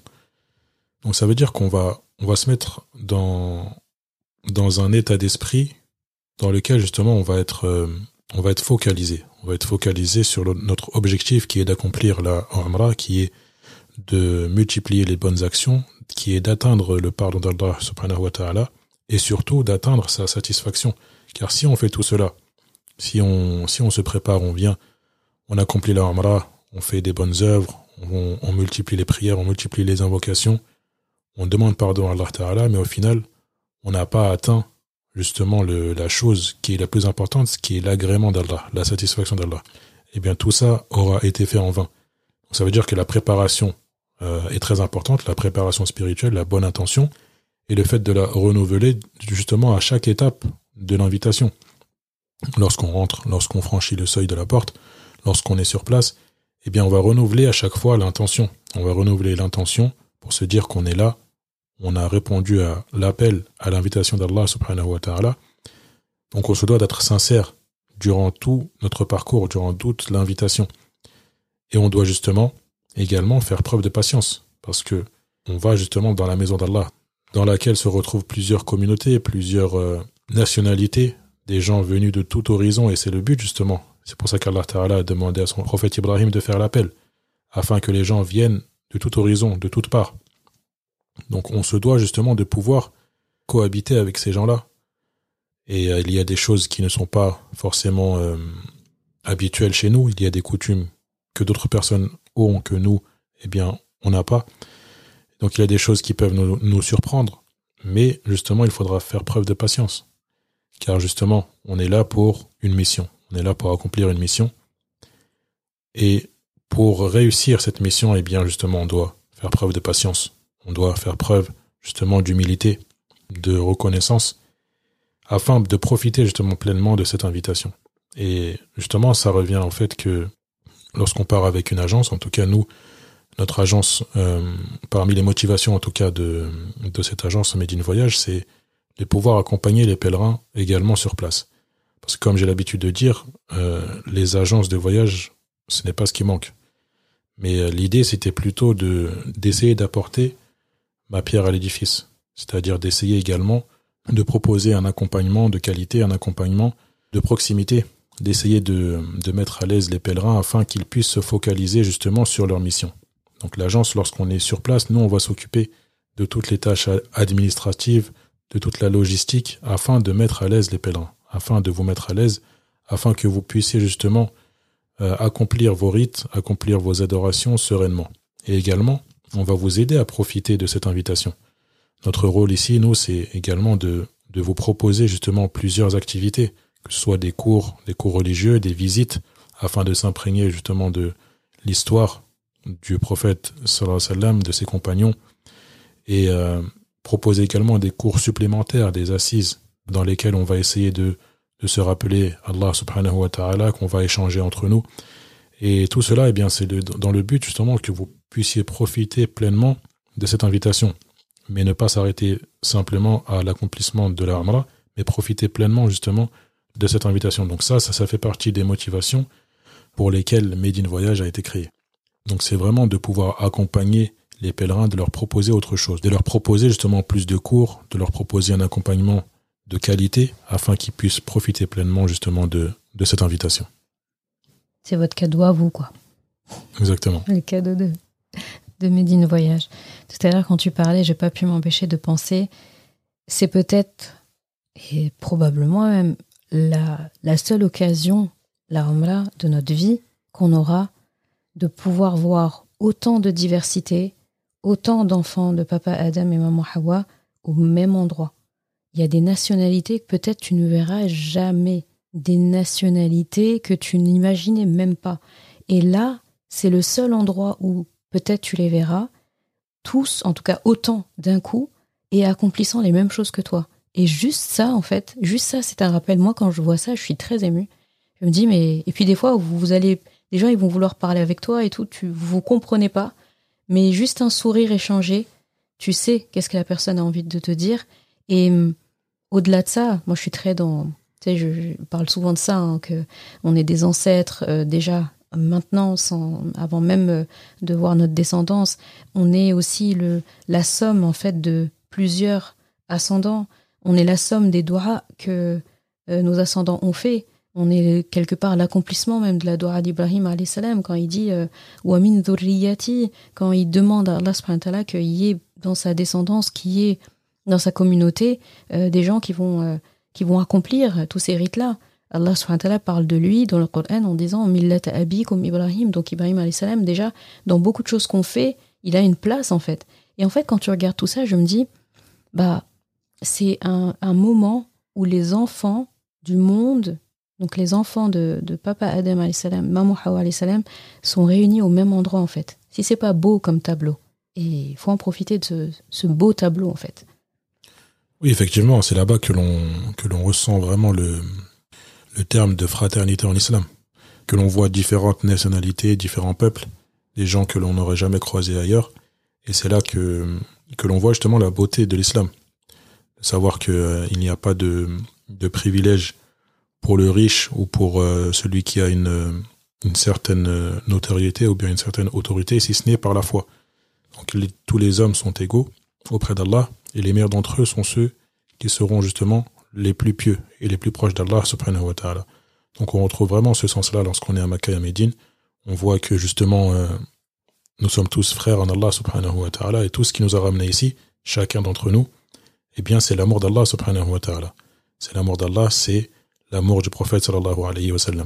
C'est pour ça que justement on n'a pas d'autre euh, motivation lorsqu'on va à Médine et à Makkah pour l'accomplissement de la on n'a pas d'autre motivation en fait que de, de répondre à l'invitation d'Allah et de demander son pardon et d'accomplir justement cette grande adoration. Bah, c'était très, euh, c'était très riche cette partie-là de, de l'invitation. Et normalement, si on a bien profité, eh bien, on a construit des habitudes. C'est ce qui va nous amener à, la dernière partie euh, de l'invitation. On a construit des habitudes on a pu mettre en place des habitudes en fait sans le brouhaha du quotidien, sans le, voilà les aléas du quotidien. Ça va de choses simples comme euh, tu sais euh, avant et après chaque prière, pouvoir faire ces prières surrogatoires. On est beaucoup euh, beaucoup de personnes euh, dans leur train-train quotidien ne le font pas toujours. Entre le boulot, ça, euh, déjà réussir à prier à l'heure, c'est un challenge. Alors si tu sais que tu as tant de temps et tu dois tout de suite retourner au boulot, ou bien une maman qui a ses enfants avec elle, et pareil, des enfants en bas âge, des voix, pouvoir juste prier, concentrer, c'est pas évident. Alors elle pense même pas à la, possibilité même de faire... Des, les, deux rakats après le maghrib comme recommandé, les quatre rakats avant comme recommandé, etc. Donc du coup, c'est l'occasion en fait de mettre en place ça. Parce que là-bas, c'est comme, euh, c'est comme si tu étais euh, euh, en pilote automatique. Tout le monde fait ça, donc ça te motive en fait. T'as pas l'impression d'être en reste. Et c'est facilité. C'est vraiment facilité des gens qui, ne, qui se contentaient que des actes obligatoires. Et eh bien là, sont motivés en fait à faire plus. Et quelque chose que tu as fait pendant dix jours, quand tu reviens, il y a un truc en fait qui te démange, qui te dit genre quoi, j'ai fait ça pendant dix jours et là je vais arrêter alors que je me suis senti si bien. Donc euh, à part le salat janaza qu'on peut pas faire à chaque fois, ben il y a des choses ça va de soi. Il y a des choses qu'on a envie de faire. Et tout ça en fait pour moi je le rentre dans les cadeaux. Je le rentre dans les cadeaux parce qu'on revient avec. On l'a fait pendant dix jours, on revient avec. Donc euh, toujours pour rester dans notre dans notre idée ici de, l'invitation, quand je rentre chez moi et que je reviens parmi mes proches, parce que je rentre chez moi et je retrouve aussi euh, mes proches, et eh bien là, j'ai été un invité, mais en revenant de l'invitation, j'ai encore les, effets de l'invitation qui perdurent. Déjà en moi, parce que je reviens pas à bredouille, très souvent quand on revient d'une invitation, bah on revient aussi avec des cadeaux. Nous, on a amené des cadeaux en venant, mais on repart souvent avec des cadeaux. Ça peut être euh, des biens, ça peut être euh, repartir avec un bon plat de ce qu'on a mangé, ça peut être des cadeaux pour les gens qu'on a laissés euh, a laissé à la maison. Si on a des enfants, bah souvent l'autre il va dire bah tiens ça c'est pour les enfants. Donc on repart avec euh, des choses. Donc il y a ce cadeau là, des trucs personnels, et il y a aussi ce qui est aussi je pense un cadeau, c'est le fait en fait ça on le sait, n'importe qui quand il revient d'une invitation, il rentre chez lui, eh bien ceux qu'il a laissés chez lui bénéficient des effets de l'invitation. Parce que quand on revient d'une invitation qui s'est bien passée, on est de bonne humeur. On a des anecdotes à raconter, on a des choses à partager, on a des nouvelles à donner, on donne des cadeaux aux gens, etc. de ce qu'on a amené. Donc en fait, c'est ça revient un peu, euh, tu sais, moi par exemple, quand je reviens de quelque part, euh, les enfants, ils me disent euh, Ah maman, ça se voit que ça t'a fait du bien, genre t'es revenue, t'es joyeuse, etc. Donc du coup, c'est comme si ma, ma, joie était contagieuse. Pas que j'ai laissé des enfants en train de pleurer, mais ils sont encore plus contents. Et du coup, quand euh, la prochaine fois, quand ils savent que je vais dans une invitation, eh bien, ils savent en fait que ça va me faire du bien. C'est pareil, euh, l'époux qui retrouve sa femme euh, après avoir été invité lui, eh bien, il revient, bah, l'épouse, elle voit bien en fait que ça t'a fait du bien d'être avec tes amis. De la même façon aussi, une épouse qui revient d'une invitation, son époux, il est le premier bénéficiaire. Il dit ah ouais, bah ça, tu devrais y aller plus souvent, limite chez tes amis, t'es de bonne humeur là, tu vois pas que t'étais pas de bonne humeur avant de partir, mais là, ça a rajouté un plus parce que tu t'es ressourcé, parce que ça t'a fait du bien. Euh, on peut pas passer que de bons moments que en famille. On a besoin aussi de voir des amis. On a besoin d'aller rendre visite à d'autres membres de la famille, etc. Donc ça, c'est des effets qui perdurent. Et on n'a pas envie que ça s'arrête, en fait, ça. On va pas revenir et tout de suite tirer la tronche ou etc. En fait, on est bien et on veut que ça reste. Et ça, il faut pouvoir en bénéficier. Donc, euh, du point de vue invitation, on va dire euh, terrestre, voici les, euh, les effets. Et du point de vue, en tout cas de l'invitation d'Allah, euh, c'est là ma question, eh bien, ça veut dire quoi Être l'invité d'Allah quand je suis retourné chez moi? L'invitation, euh, en tout cas d'Allah elle ne se termine pas lorsqu'on a quitté les lieux saints, lorsqu'on a quitté Makkah et Médine. Justement, c'est là même que, que débute, on va dire, notre, notre nouvelle vie. Parce que lorsqu'on vient effectuer le, le pèlerinage, eh bien on vient pour adorer Allah subhanahu wa ta'ala, pour demander son pardon, et on doit retourner chez nous. Mais on va retourner chez nous avec un autre état d'esprit. On va retourner chez nous en espérant pouvoir être meilleur et pouvoir justement perpétuer ces bonnes habitudes que l'on a apprises sur place. On va revenir avec des bonnes résolutions. On va essayer, comme tu as dit, de, s'accrocher à certaines choses que l'on faisait pas avant, comme par exemple les prières euh, surérogatoires le fait de faire plus d'aumônes, de passer plus de temps dans la lecture du Coran, plus de temps avec, euh, avec ses parents, avec ses proches, on va essayer en tout cas de, de revenir meilleur et de justement faire ressortir les, les effets de cette euh, invitation sur notre propre personne, mais également euh, sur nos proches. On va revenir avec une bonne humeur, on va revenir avec, avec une bonne influence, on va même essayer de d'encourager notre entourage à également faire le pèlerinage, se rendre à Makkah et à, Médine, on va les motiver également dans, dans leur relation avec Allah subhanahu wa ta'ala. On va essayer d'être des, des vecteurs de bien. Donc ça, c'est les effets positifs justement de cette invitation et il ne peut y avoir que des effets positifs justement après une invitation euh, aussi importante et aussi euh, privilégiée que l'invitation d'Allah subhanahu wa ta'ala. Et c'est pour cela, justement, c'est un point que je voulais, euh, que je voulais aborder, c'est que il ne faut pas avoir peur de venir, de répondre à l'invitation d'Allah, subhanahu wa ta'ala, sous prétexte qu'on n'est pas prêt. J'entends souvent des gens dire je, ne suis pas encore prêt, j'ai besoin de plus de temps. Mais en fait, on, ne sera jamais assez prêt. C'est comme pour, euh, pour la prière. Malheureusement, certaines personnes ont, cette, ont ce blocage de se dire que je fais trop de péchés, donc je ne peux pas prier.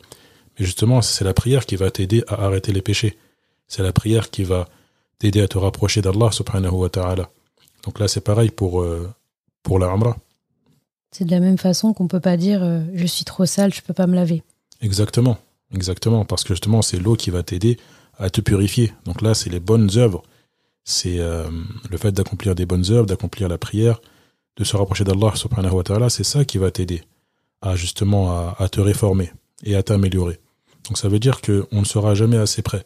Donc si une personne souhaite accomplir la, la Amra, eh bien elle ne doit pas hésiter. Si elle a les, les capacités physiques et financières et qu'elle a l'envie, eh bien il ne faut pas, il ne faut pas hésiter. Il ne faut pas hésiter car justement, on ne sait pas si on, si on sera encore en vie demain pour effectuer cela. Et ça peut justement être un déclic dans notre vie. Souvent, beaucoup de personnes, lorsqu'ils, lorsqu'elles rentrent de, de ce voyage, eh bien, elles sont transformées. Et nous, on a reçu beaucoup de témoignages de pèlerins qui, nous ont dit que cette Amra-là, eh bien, elle, a changé leur vie. Et par exemple, pour donner des exemples concrets, il y a des personnes qui ne faisaient pas la prière ou bien qui n'étaient pas assidus à leur prière avant d'arriver. Certains même ont appris à faire la prière sur place, pour vous dire un peu l'impact que ça peut faire. Ils ont appris à, faire la prière sur place et lorsqu'ils sont rentrés, eh bien, ils sont restés assidus à leur prière des femmes par exemple qui, ne portaient pas le voile et qui ont pris justement la, ferme intention de le, de le porter et de le garder après l'armada. Donc ce sont des ce sont des exemples. Bien sûr, le but ce n'est pas de pointer du doigt ou bien de condamner, mais c'est de de donner des exemples en fait de motivation afin que chacun justement puisse euh, profiter de ce rappel là et puisse euh, justement faire le pas. Excellent, c'est très bien d'avoir euh, d'avoir étayé tout ça c'est les, retombées et les bienfaits de la Umrah, on, ne mesure pas en fait. Moi, je pense aussi à quelque chose. Euh, ça, je, euh, papa nous le disait souvent et je l'ai vu, et je pense que toi aussi et pas mal de pèlerins, c'est que euh, il y a quelque chose de très beau quand on va aller visiter Allah, c'est qu'il s'occupe de ce qu'on a laissé derrière nous. Et quand on revient, en fait, on a toujours, euh, au moins dans un domaine, souvent c'est plus euh, la, joie, la surprise même de se rendre compte en fait que des choses très euh, compliquées, des choses euh, voilà difficiles qu'on a laissées derrière nous se sont facilitées. Et parfois on apprend même les bonnes nouvelles pendant qu'on est là-bas. Et quand on revient encore, eh bien on, apprend que c'est facilité. Moi je ne vais pas rentrer dans les détails, mais du point de vue personnel, que ce soit à la fois sur la santé, D'ailleurs, voilà, beaucoup de personnes euh, malades aussi, on les encourage à, pouvoir euh, aller faire le, le, le pèlerinage. Eh bien, euh, sur la santé, du point de vue professionnel, du point de vue familial, il y a des choses qui se dénouent et on se dit, mais subhanallah, c'est, miraculeux. Moi, en tout cas, euh, euh, après mon, dernier mon retour là récemment, bah, avec toi, justement, on est en novembre au moment où j'enregistre ce podcast, novembre 2023, et donc j'étais, avec toi pour euh, ta session d'octobre 2023 et je, ça fait moins d'un mois qu'on est revenu et il y a des choses qui se sont passées euh, dans, dans, mon quotidien. Je, me dis, mais c'est du miracle en fait. Il y a des choses en fait de notre quotidien, on se dit, mais comment est-ce que ça va se régler? On voit pas, on voit pas le bout. On se dit, ça va être compliqué. On a espoir qu'Allah va nous aider à résoudre ces choses-là, mais on a toujours cette curiosité de se dire, mais comment il va faire? Eh ben, il nous a montré en fait laisse, laisse-moi la charge du comment. comment ça s'est réglé, ça c'est moi qui gère. Et on a l'agréable surprise de voir que des choses se sont réglées. La première fois que qu'on m'avait dit ça, avant ma première Omra, je sais pas que j'y ai pas cru, mais je me suis dit, waouh, c'est énorme quand même. Mais quand tu le vis, tu te dis, tu t'as envie de dire à la personne, en fait, t'en as pas assez dit. Hein. Tu m'as pas assez euh, raconté à quel point c'était miraculeux. Laisse-moi t'enseigner comment dire aux gens à quel point c'est miraculeux. Oui, effectivement, et ça, ce sens, on le retrouve, euh, on le retrouve dans le verset dans lequel Allah Ta'ala dit Et ceux qui font des efforts pour nous, ceux qui luttent pour notre cause, c'est-à-dire ceux qui font des efforts pour Allah, pour aller vers Allah, ceux qui cheminent vers Allah subhanahu wa ta'ala et qui souhaitent se rapprocher de lui, eh bien Allah ta'ala va leur faciliter et va les guider vers son chemin.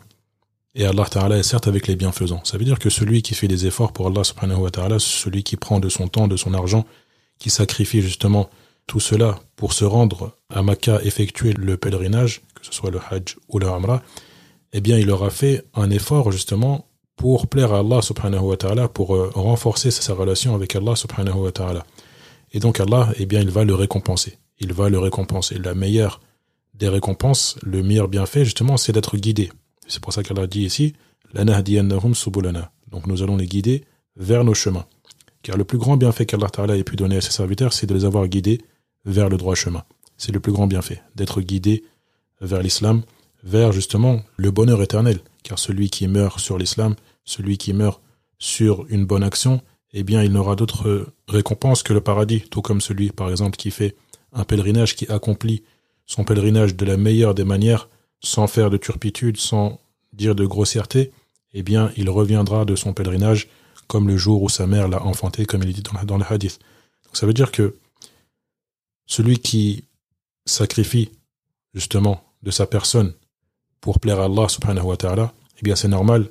Et parmi donc les, les effets de cette de ce sacrifice, c'est normal qu'Allah ta'ala va s'occuper de ses affaires. C'est normal qu'Allah ta'ala va lui faciliter dans sa vie, va lui régler ses problèmes et va faire en sorte que lorsqu'il revient de ce pèlerinage, de, de ce voyage, eh bien, il verra les effets donc euh, des bienfaits d'Allah subhanahu wa ta'ala sur lui. Et donc ça, c'est quelque chose que l'on voit, que l'on ressent et que beaucoup de personnes justement ressentent et, et en témoignent. Mashana. Il y a un sujet que, que j'aborde souvent, c'est le commerce avec Allah. Tu sais, par rapport à la, la ayah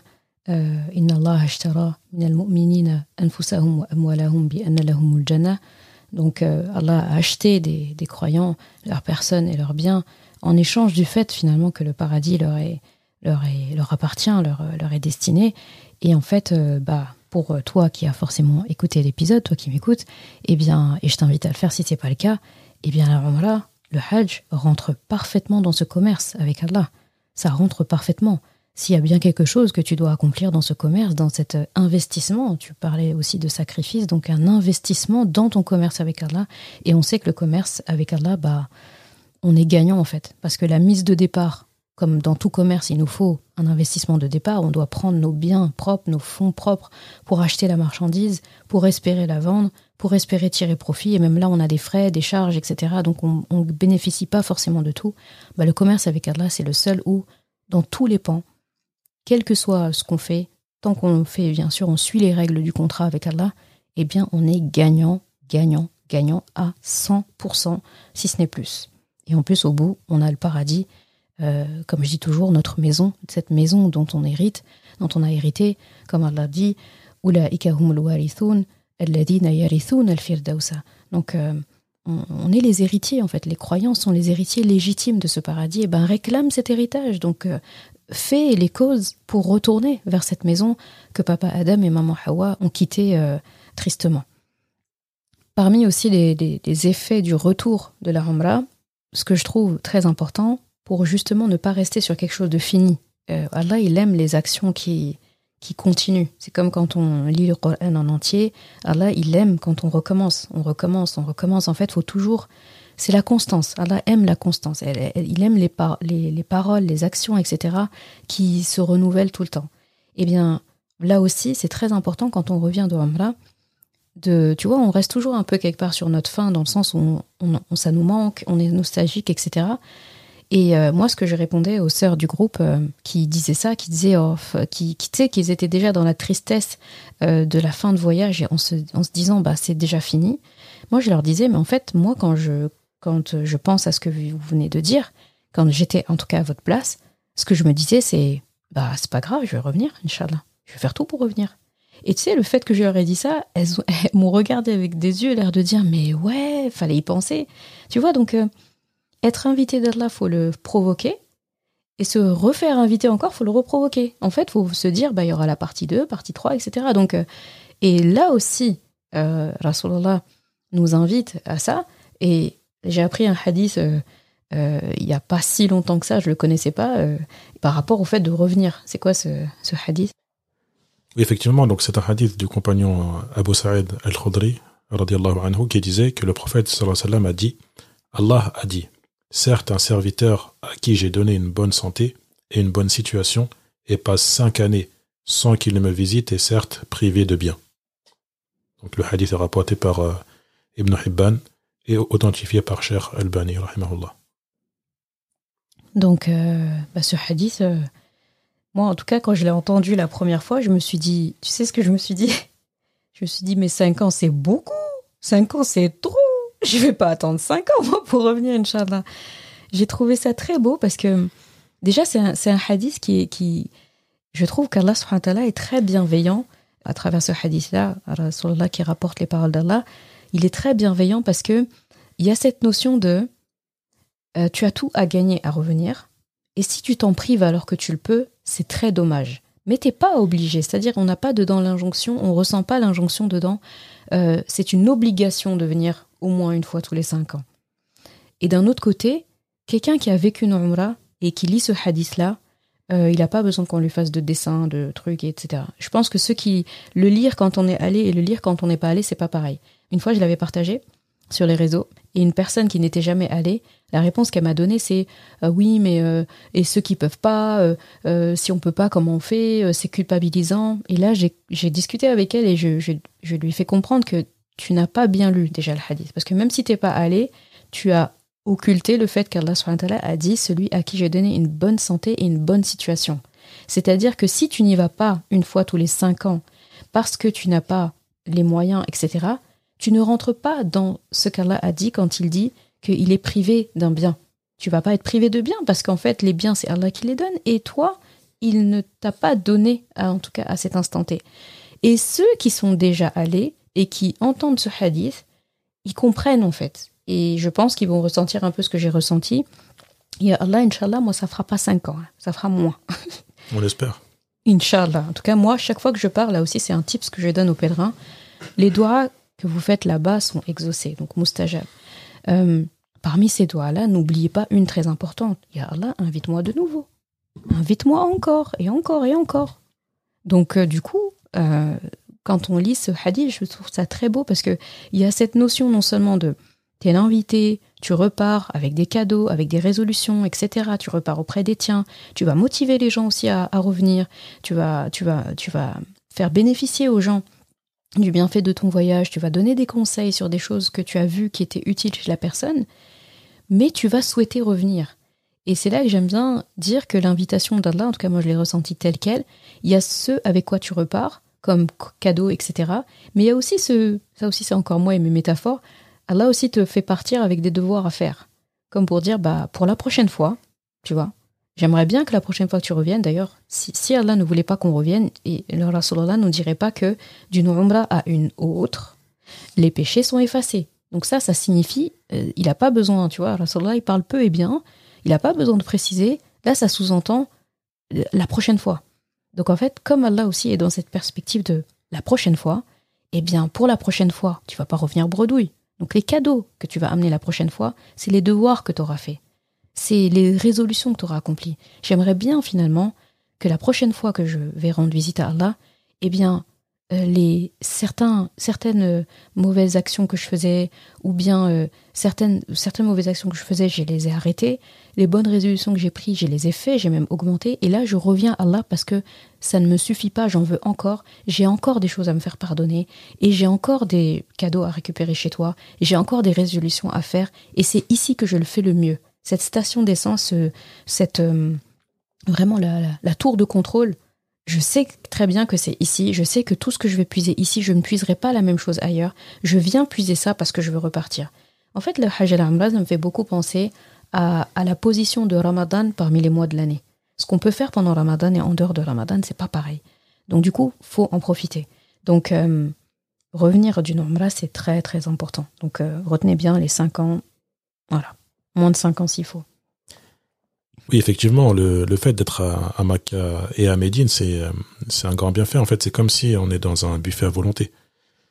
On est dans la meilleure des invitations, dans laquelle en fait il n'y a pas de limite en termes de en termes de profit. le fait de profiter des bonnes choses de cette invitation. Donc il, il faut profiter au maximum, euh, prendre tout ce qu'on peut prendre. Et c'est vrai que, euh, comme on dit, toute bonne chose a une fin. Et c'est toujours triste, c'est toujours un pincement au cœur de quitter Makkah, même si on est venu plusieurs fois. Même si on vient tous les mois euh, accomplir l'Umrah, c'est toujours un pincement au cœur de, de quitter ces terres sacrées. C'est pour ça qu'il faut justement demander à Allah, lorsqu'on est sur place, profiter pour lui demander de revenir. Et Allah Ta'ala nous incite à cela. Donc, en nous donnant la récompense de celui qui fait deux Umrah. C'est-à-dire que les péchés sont expiés entre les deux Umrah. Et également le, l'invitation à ne pas laisser plus de cinq ans sans revenir, eh bien, là également, on a dit que c'est pour la personne qui en a la capacité, bien sûr. Et ce n'est pas un péché de ne pas le faire, mais c'est, une privation. Comme il est dit dans le hadith, c'est être privé de bien parce qu'on a la capacité de le faire et on sait justement on connaît les, euh, les récompenses et les bénéfices de le faire. Donc il ne faut pas se priver en fait. Il ne faut pas se priver. Il faut euh, justement constamment être dans la recherche justement de, de la satisfaction d'Allah subhanahu wa ta'ala par tous les moyens. Et parmi ces plus grands moyens, eh bien, il est le fait d'accomplir donc le, le pèlerinage.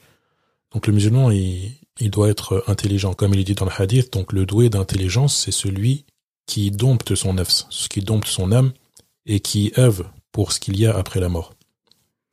Et celui justement qui est incompétent, eh bien c'est celui qui qui va constamment être dans dans l'espérance, dans l'espoir. Celui qui va faire suivre à son nefs, à son âme, ses passions et qui va constamment être dans l'espoir, qui va rester dans sa zone de confort sans se remettre en question, qui va rester dans, ses péchés sans se remettre en question et qui va toujours se dire, eh bien, euh, Allah va me pardonner sans forcément euh, faire les causes. C'est pour ça que le musulman doit être doué d'intelligence et doit profiter des bienfaits d'Allah subhanahu wa ta'ala et parmi cela, le fait de revenir à Makkah et à Médine après les avoir quittés et de profiter justement des, de ces grandes récompenses. Donc euh, on est d'accord que ce n'est pas égoïste, comme on peut entendre aussi, ce n'est pas égoïste d'y aller parce que on entend de tout. Hein. On entend aussi des gens qui disent oui, mais pour ceux qui peuvent pas euh, se le payer, et eh ben voir quelqu'un qui y va tous les mois, bah, c'est injuste envers ceux qui ne peuvent pas y aller. Moi, j'ai une réponse simple par rapport à ça. Je dis, bah, paye à la personne. Paye lui et vas-y aussi. Paye et vas-y. Oui, bien sûr, il n'y a pas de contradiction. En fait, c'est euh, comme tu l'as dit, c'est un, un, commerce avec Allah. Donc, tous les moyens sont bons pour être gagnant dans ce commerce. Donc, toutes les bonnes œuvres que l'on peut faire, eh bien, elles sont bonnes à prendre. il n'y a pas de contradiction, il n'y a pas d'excès à multiplier donc les visites donc euh, de la mosquée sacrée, le fait de visiter Allah subhanahu wa ta'ala, de faire euh, plusieurs euh, pèlerinages. Il n'y a pas d'excès dans cela, car toute bonne action est bien, toute bonne action que l'on peut faire, on se doit de l'accomplir tant qu'on est en vie et tant qu'on a la capacité physique et financière de le faire. Et une, un réservoir, ton réservoir de bonne action, pendant qu'il se remplit, bah, ça ne veut pas dire que, ça, que le réservoir de quelqu'un d'autre diminue. Donc euh, c'est complètement indépendant. Vous avez, alors là, il a des comptes, plusieurs contrats commerciaux en même temps avec ses serviteurs, avec chacun, et en fait, ton contrat à toi, n'a pas d'influence sur le contrat de l'autre. Exactement. Très bien. Donc ça c'est dit. Bah écoute, mon cher frère, la suite de Medine Voyage, c'est quoi?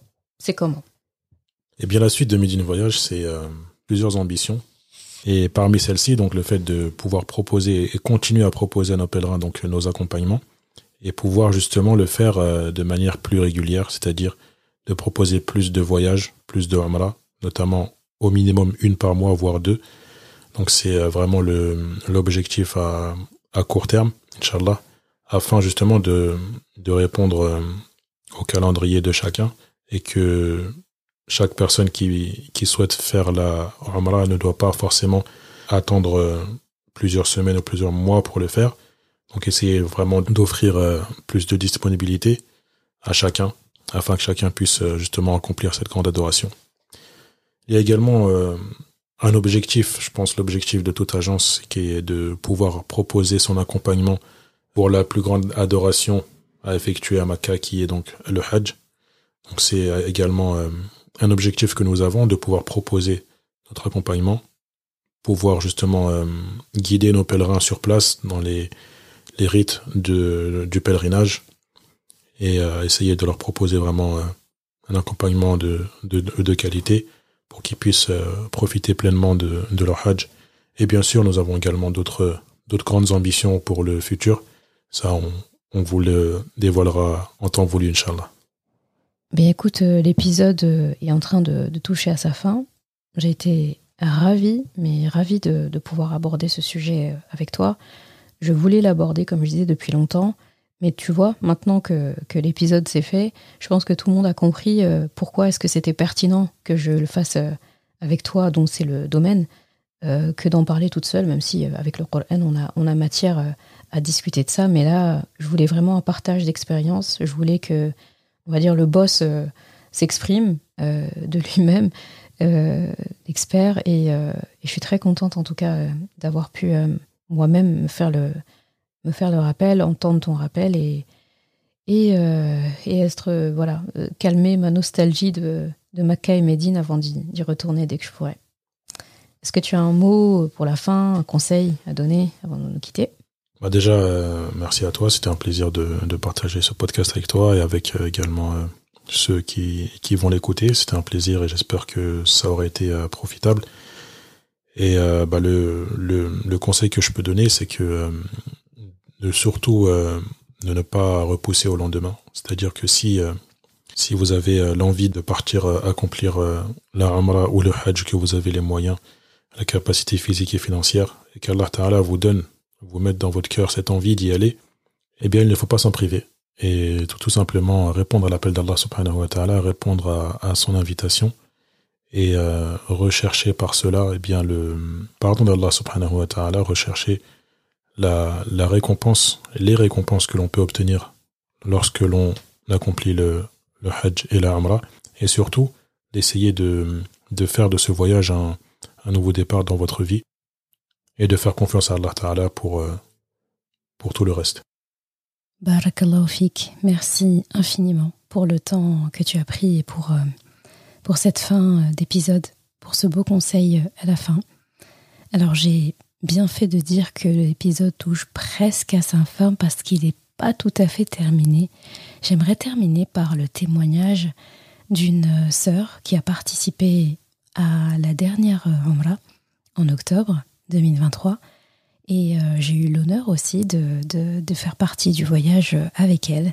Et bien, elle a tenu en fait à, à apporter sa pierre à l'édifice, à faire son propre témoignage de la Umrah de la qu'elle a accomplie avec Medine Voyage. Et je te laisse écouter euh, notre, notre bout de conversation et je vais l'inviter tout de suite. Assalamu alaikum Asma.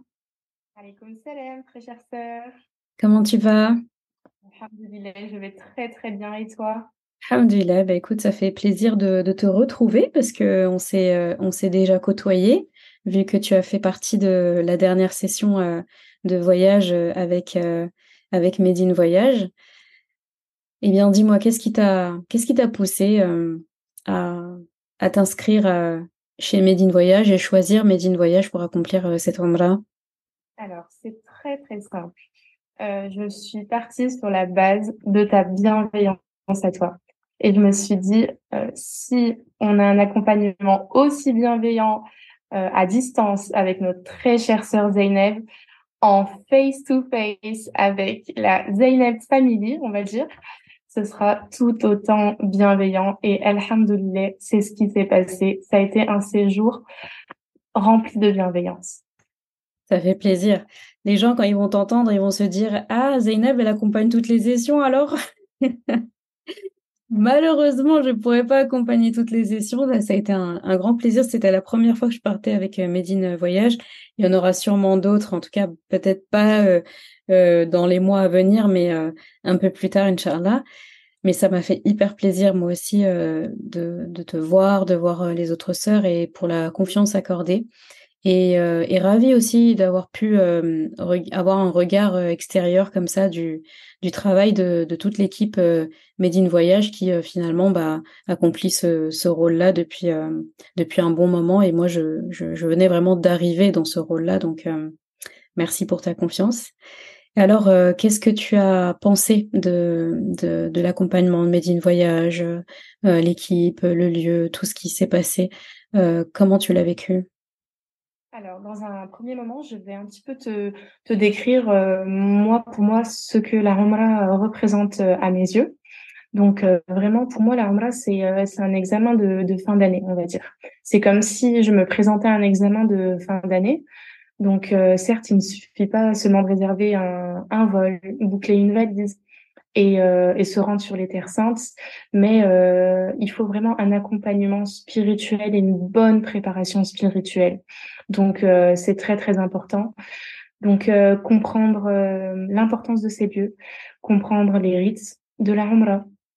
Donc c'est là où, où donc après notre préparation, il nous faut vraiment avant de se présenter à l'examen on se dit bon, on se retrouve face à, l'inconnu quand même, donc des émotions décuplées, du stress, euh, une foule extraordinaire venue de tous les coins de la planète.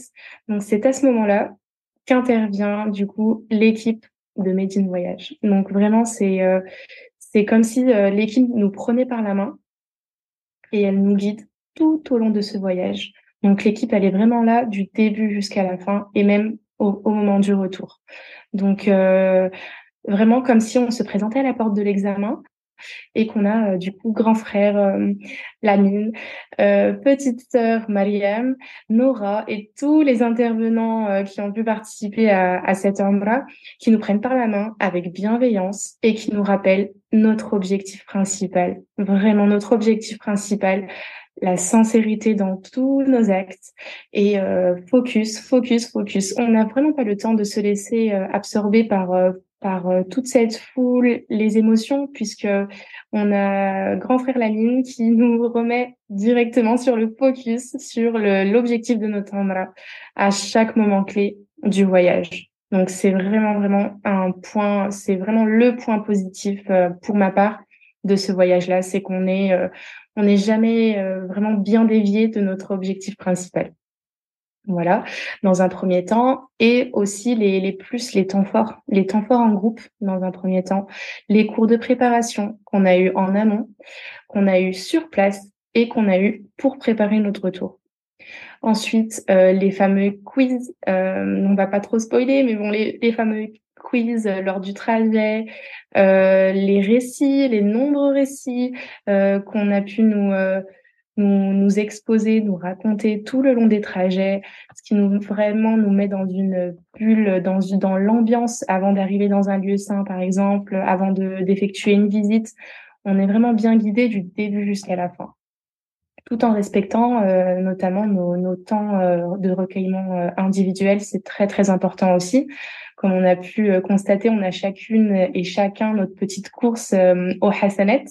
Donc, on a besoin vraiment de nos temps individuels où on voilà où on s'adonne à nos adorations et donc on il savent vraiment faire la part des choses entre les temps forts en groupe et les temps individuels et, euh, et surtout, surtout, euh, l'accompagnement aussi personnel. Donc, euh, la disponibilité de toute l'équipe, euh, que ce soit durant les permanences. Donc, euh, les permanences, donc on a vraiment des, des personnes formidables nous préviennent euh, qu'elles sont encore disponibles, malgré qu'elles soient bien disponibles tout le long du voyage, qu'elles sont encore disponibles à des temps forts de la journée, si on a besoin de conseils, si on a besoin de poser des questions, si on, se retrouve face à une problématique durant notre voyage, on sait que on peut, on peut se rendre à tout moment. Euh, euh, on va dire à l'accueil de l'hôtel et on trouvera euh, un membre de l'équipe qui saura nous conseiller.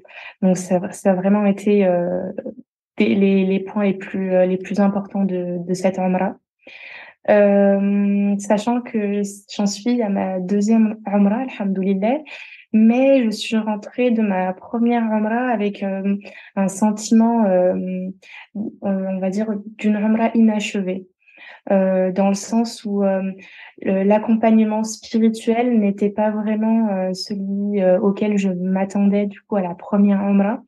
Donc, j'étais vraiment à la recherche d'un accompagnement très précis et très bienveillant. Donc, ça a été le cas, alhamdoulilah. Voilà, et on a eu de belles surprises. On va pas vous spoiler euh, le mmh. programme prochaine Amra, mais on a eu de super belles surprises organisées par euh, par l'ensemble de l'équipe et ça, ça a rendu ce voyage chaleureux, familial. Ça a vraiment été une très très belle expérience, alhamdoulilah. Bah écoute, je sais pas, je sais pas quoi te répondre, euh, Asma. Je suis euh, très touchée. Je suis très touchée. Je pense que, je pense que Amine aussi, tout le reste de l'équipe, on te remercie parce que je, je sais que ça vient du cœur. Je sais très bien que, voilà, que, que tu parles, que tu parles spontanément. D'ailleurs, on s'est pas concerté pour, pour, pour ça, pour ce que tu viens de dire, et, et ça fait vraiment, vraiment plaisir. Je parle au nom de, de toute l'équipe. Euh, c'est euh, un devoir en fait. Ce qui s'est passé, c'est un devoir. Et quand je t'entends parler de ta première omra qui n'a pas été euh, l'expérience escomptée, eh bien, on est d'autant plus ravis en fait que bah, d'avoir pu quelque part réparer ça et que tu ne restes pas sur sur une mauvaise note parce que non là je trouve que c'est quelque chose de beaucoup trop important on ne sait pas si on reviendra et pour moi c'est c'est horrible en fait de revenir euh, de revenir pas bien ou de revenir avec une euh, une mauvaise expérience et tant qu'en tout cas on peut faire euh, on peut faire de sorte que les pèlerins repartent avec avec le sourire j'allais dire le sourire aux lèvres mais je dirais le sourire dans le cœur tu vois. Et ben et ben autant que faire se peut on, on donnera notre maximum donc c'est gentil. Bah écoute, ça m'amène à te demander forcément, euh, est-ce que tu recommanderais Médine Voyage? Est-ce que tu repartirais avec Médine Voyage? Est-ce que tu en parles autour de toi ou, ou c'est comment? Les yeux fermés, mais alors complètement. Euh, je ne, je n'envisage vraiment euh, pas d'autres Umrah euh, sans Medine Voyage, sans la famille Medine Voyage. Alhamdoulilah, c'est beaucoup plus qu'une équipe, on va dire, euh, qui s'occupe seulement d'un côté logistique. c'est vraiment une famille quand je quand je j'utilise les mots grand frère, grande sœur, petite sœur.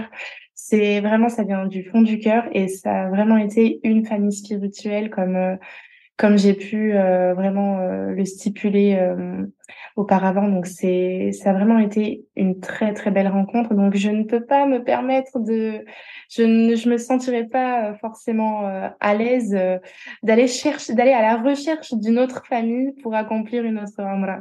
C'est surtout ça. Et qu'Allah vous facilite l'organisation des hajj. Ce serait l'un de l'un de mes plus grands rêves réaliser le hajj en en la compagnie de de, la famille euh, Medine Voyage, Inch'Allah. On en parlait dans l'épisode, c'est un, un, projet futur et on aimerait beaucoup, beaucoup euh, pouvoir le proposer. En tout cas, Medine Voyage, j'aimerais beaucoup le proposer. Donc, euh, merci pour tes, pour tes doigts. J'aimerais dire Amine même pour tes doigts et ça la facilitera assurément. Bah écoute, Asma, je vais pas te, te, retenir plus et je te remercie beaucoup en tout cas d'avoir d'avoir à la fois accepté et d'avoir à la fois tenu euh, à donner euh, à donner ta, ta contribution et, et, ton témoignage. Et donc, on finit euh, l'épisode en beauté, du coup. Hein. Alhamdulillah. Salam alaikum wa rahmatullah. Salam wa rahmatullah. Merci d'avoir écouté cet épisode. Et comme toujours, si ce podcast t'a apporté du bien, alors une chose à faire, t'abonner pour ne rien rater. Et si il te semble pouvoir être utile à d'autres personnes, sens-toi libre de le partager et même de laisser un commentaire et la note de ton choix sur ta plateforme d'écoute préférée. Ce sera une belle manière de me faire savoir que ce podcast doit continuer et être écouté par le plus grand nombre. Je confie à Allah subhanahu wa ta'ala le soin de préserver ta foi, ton honneur et ton cœur. Je te laisse à présent passer un bon moment avec ton Coran et je te dis à vendredi prochain pour un nouvel épisode. السلام عليكم ورحمة الله.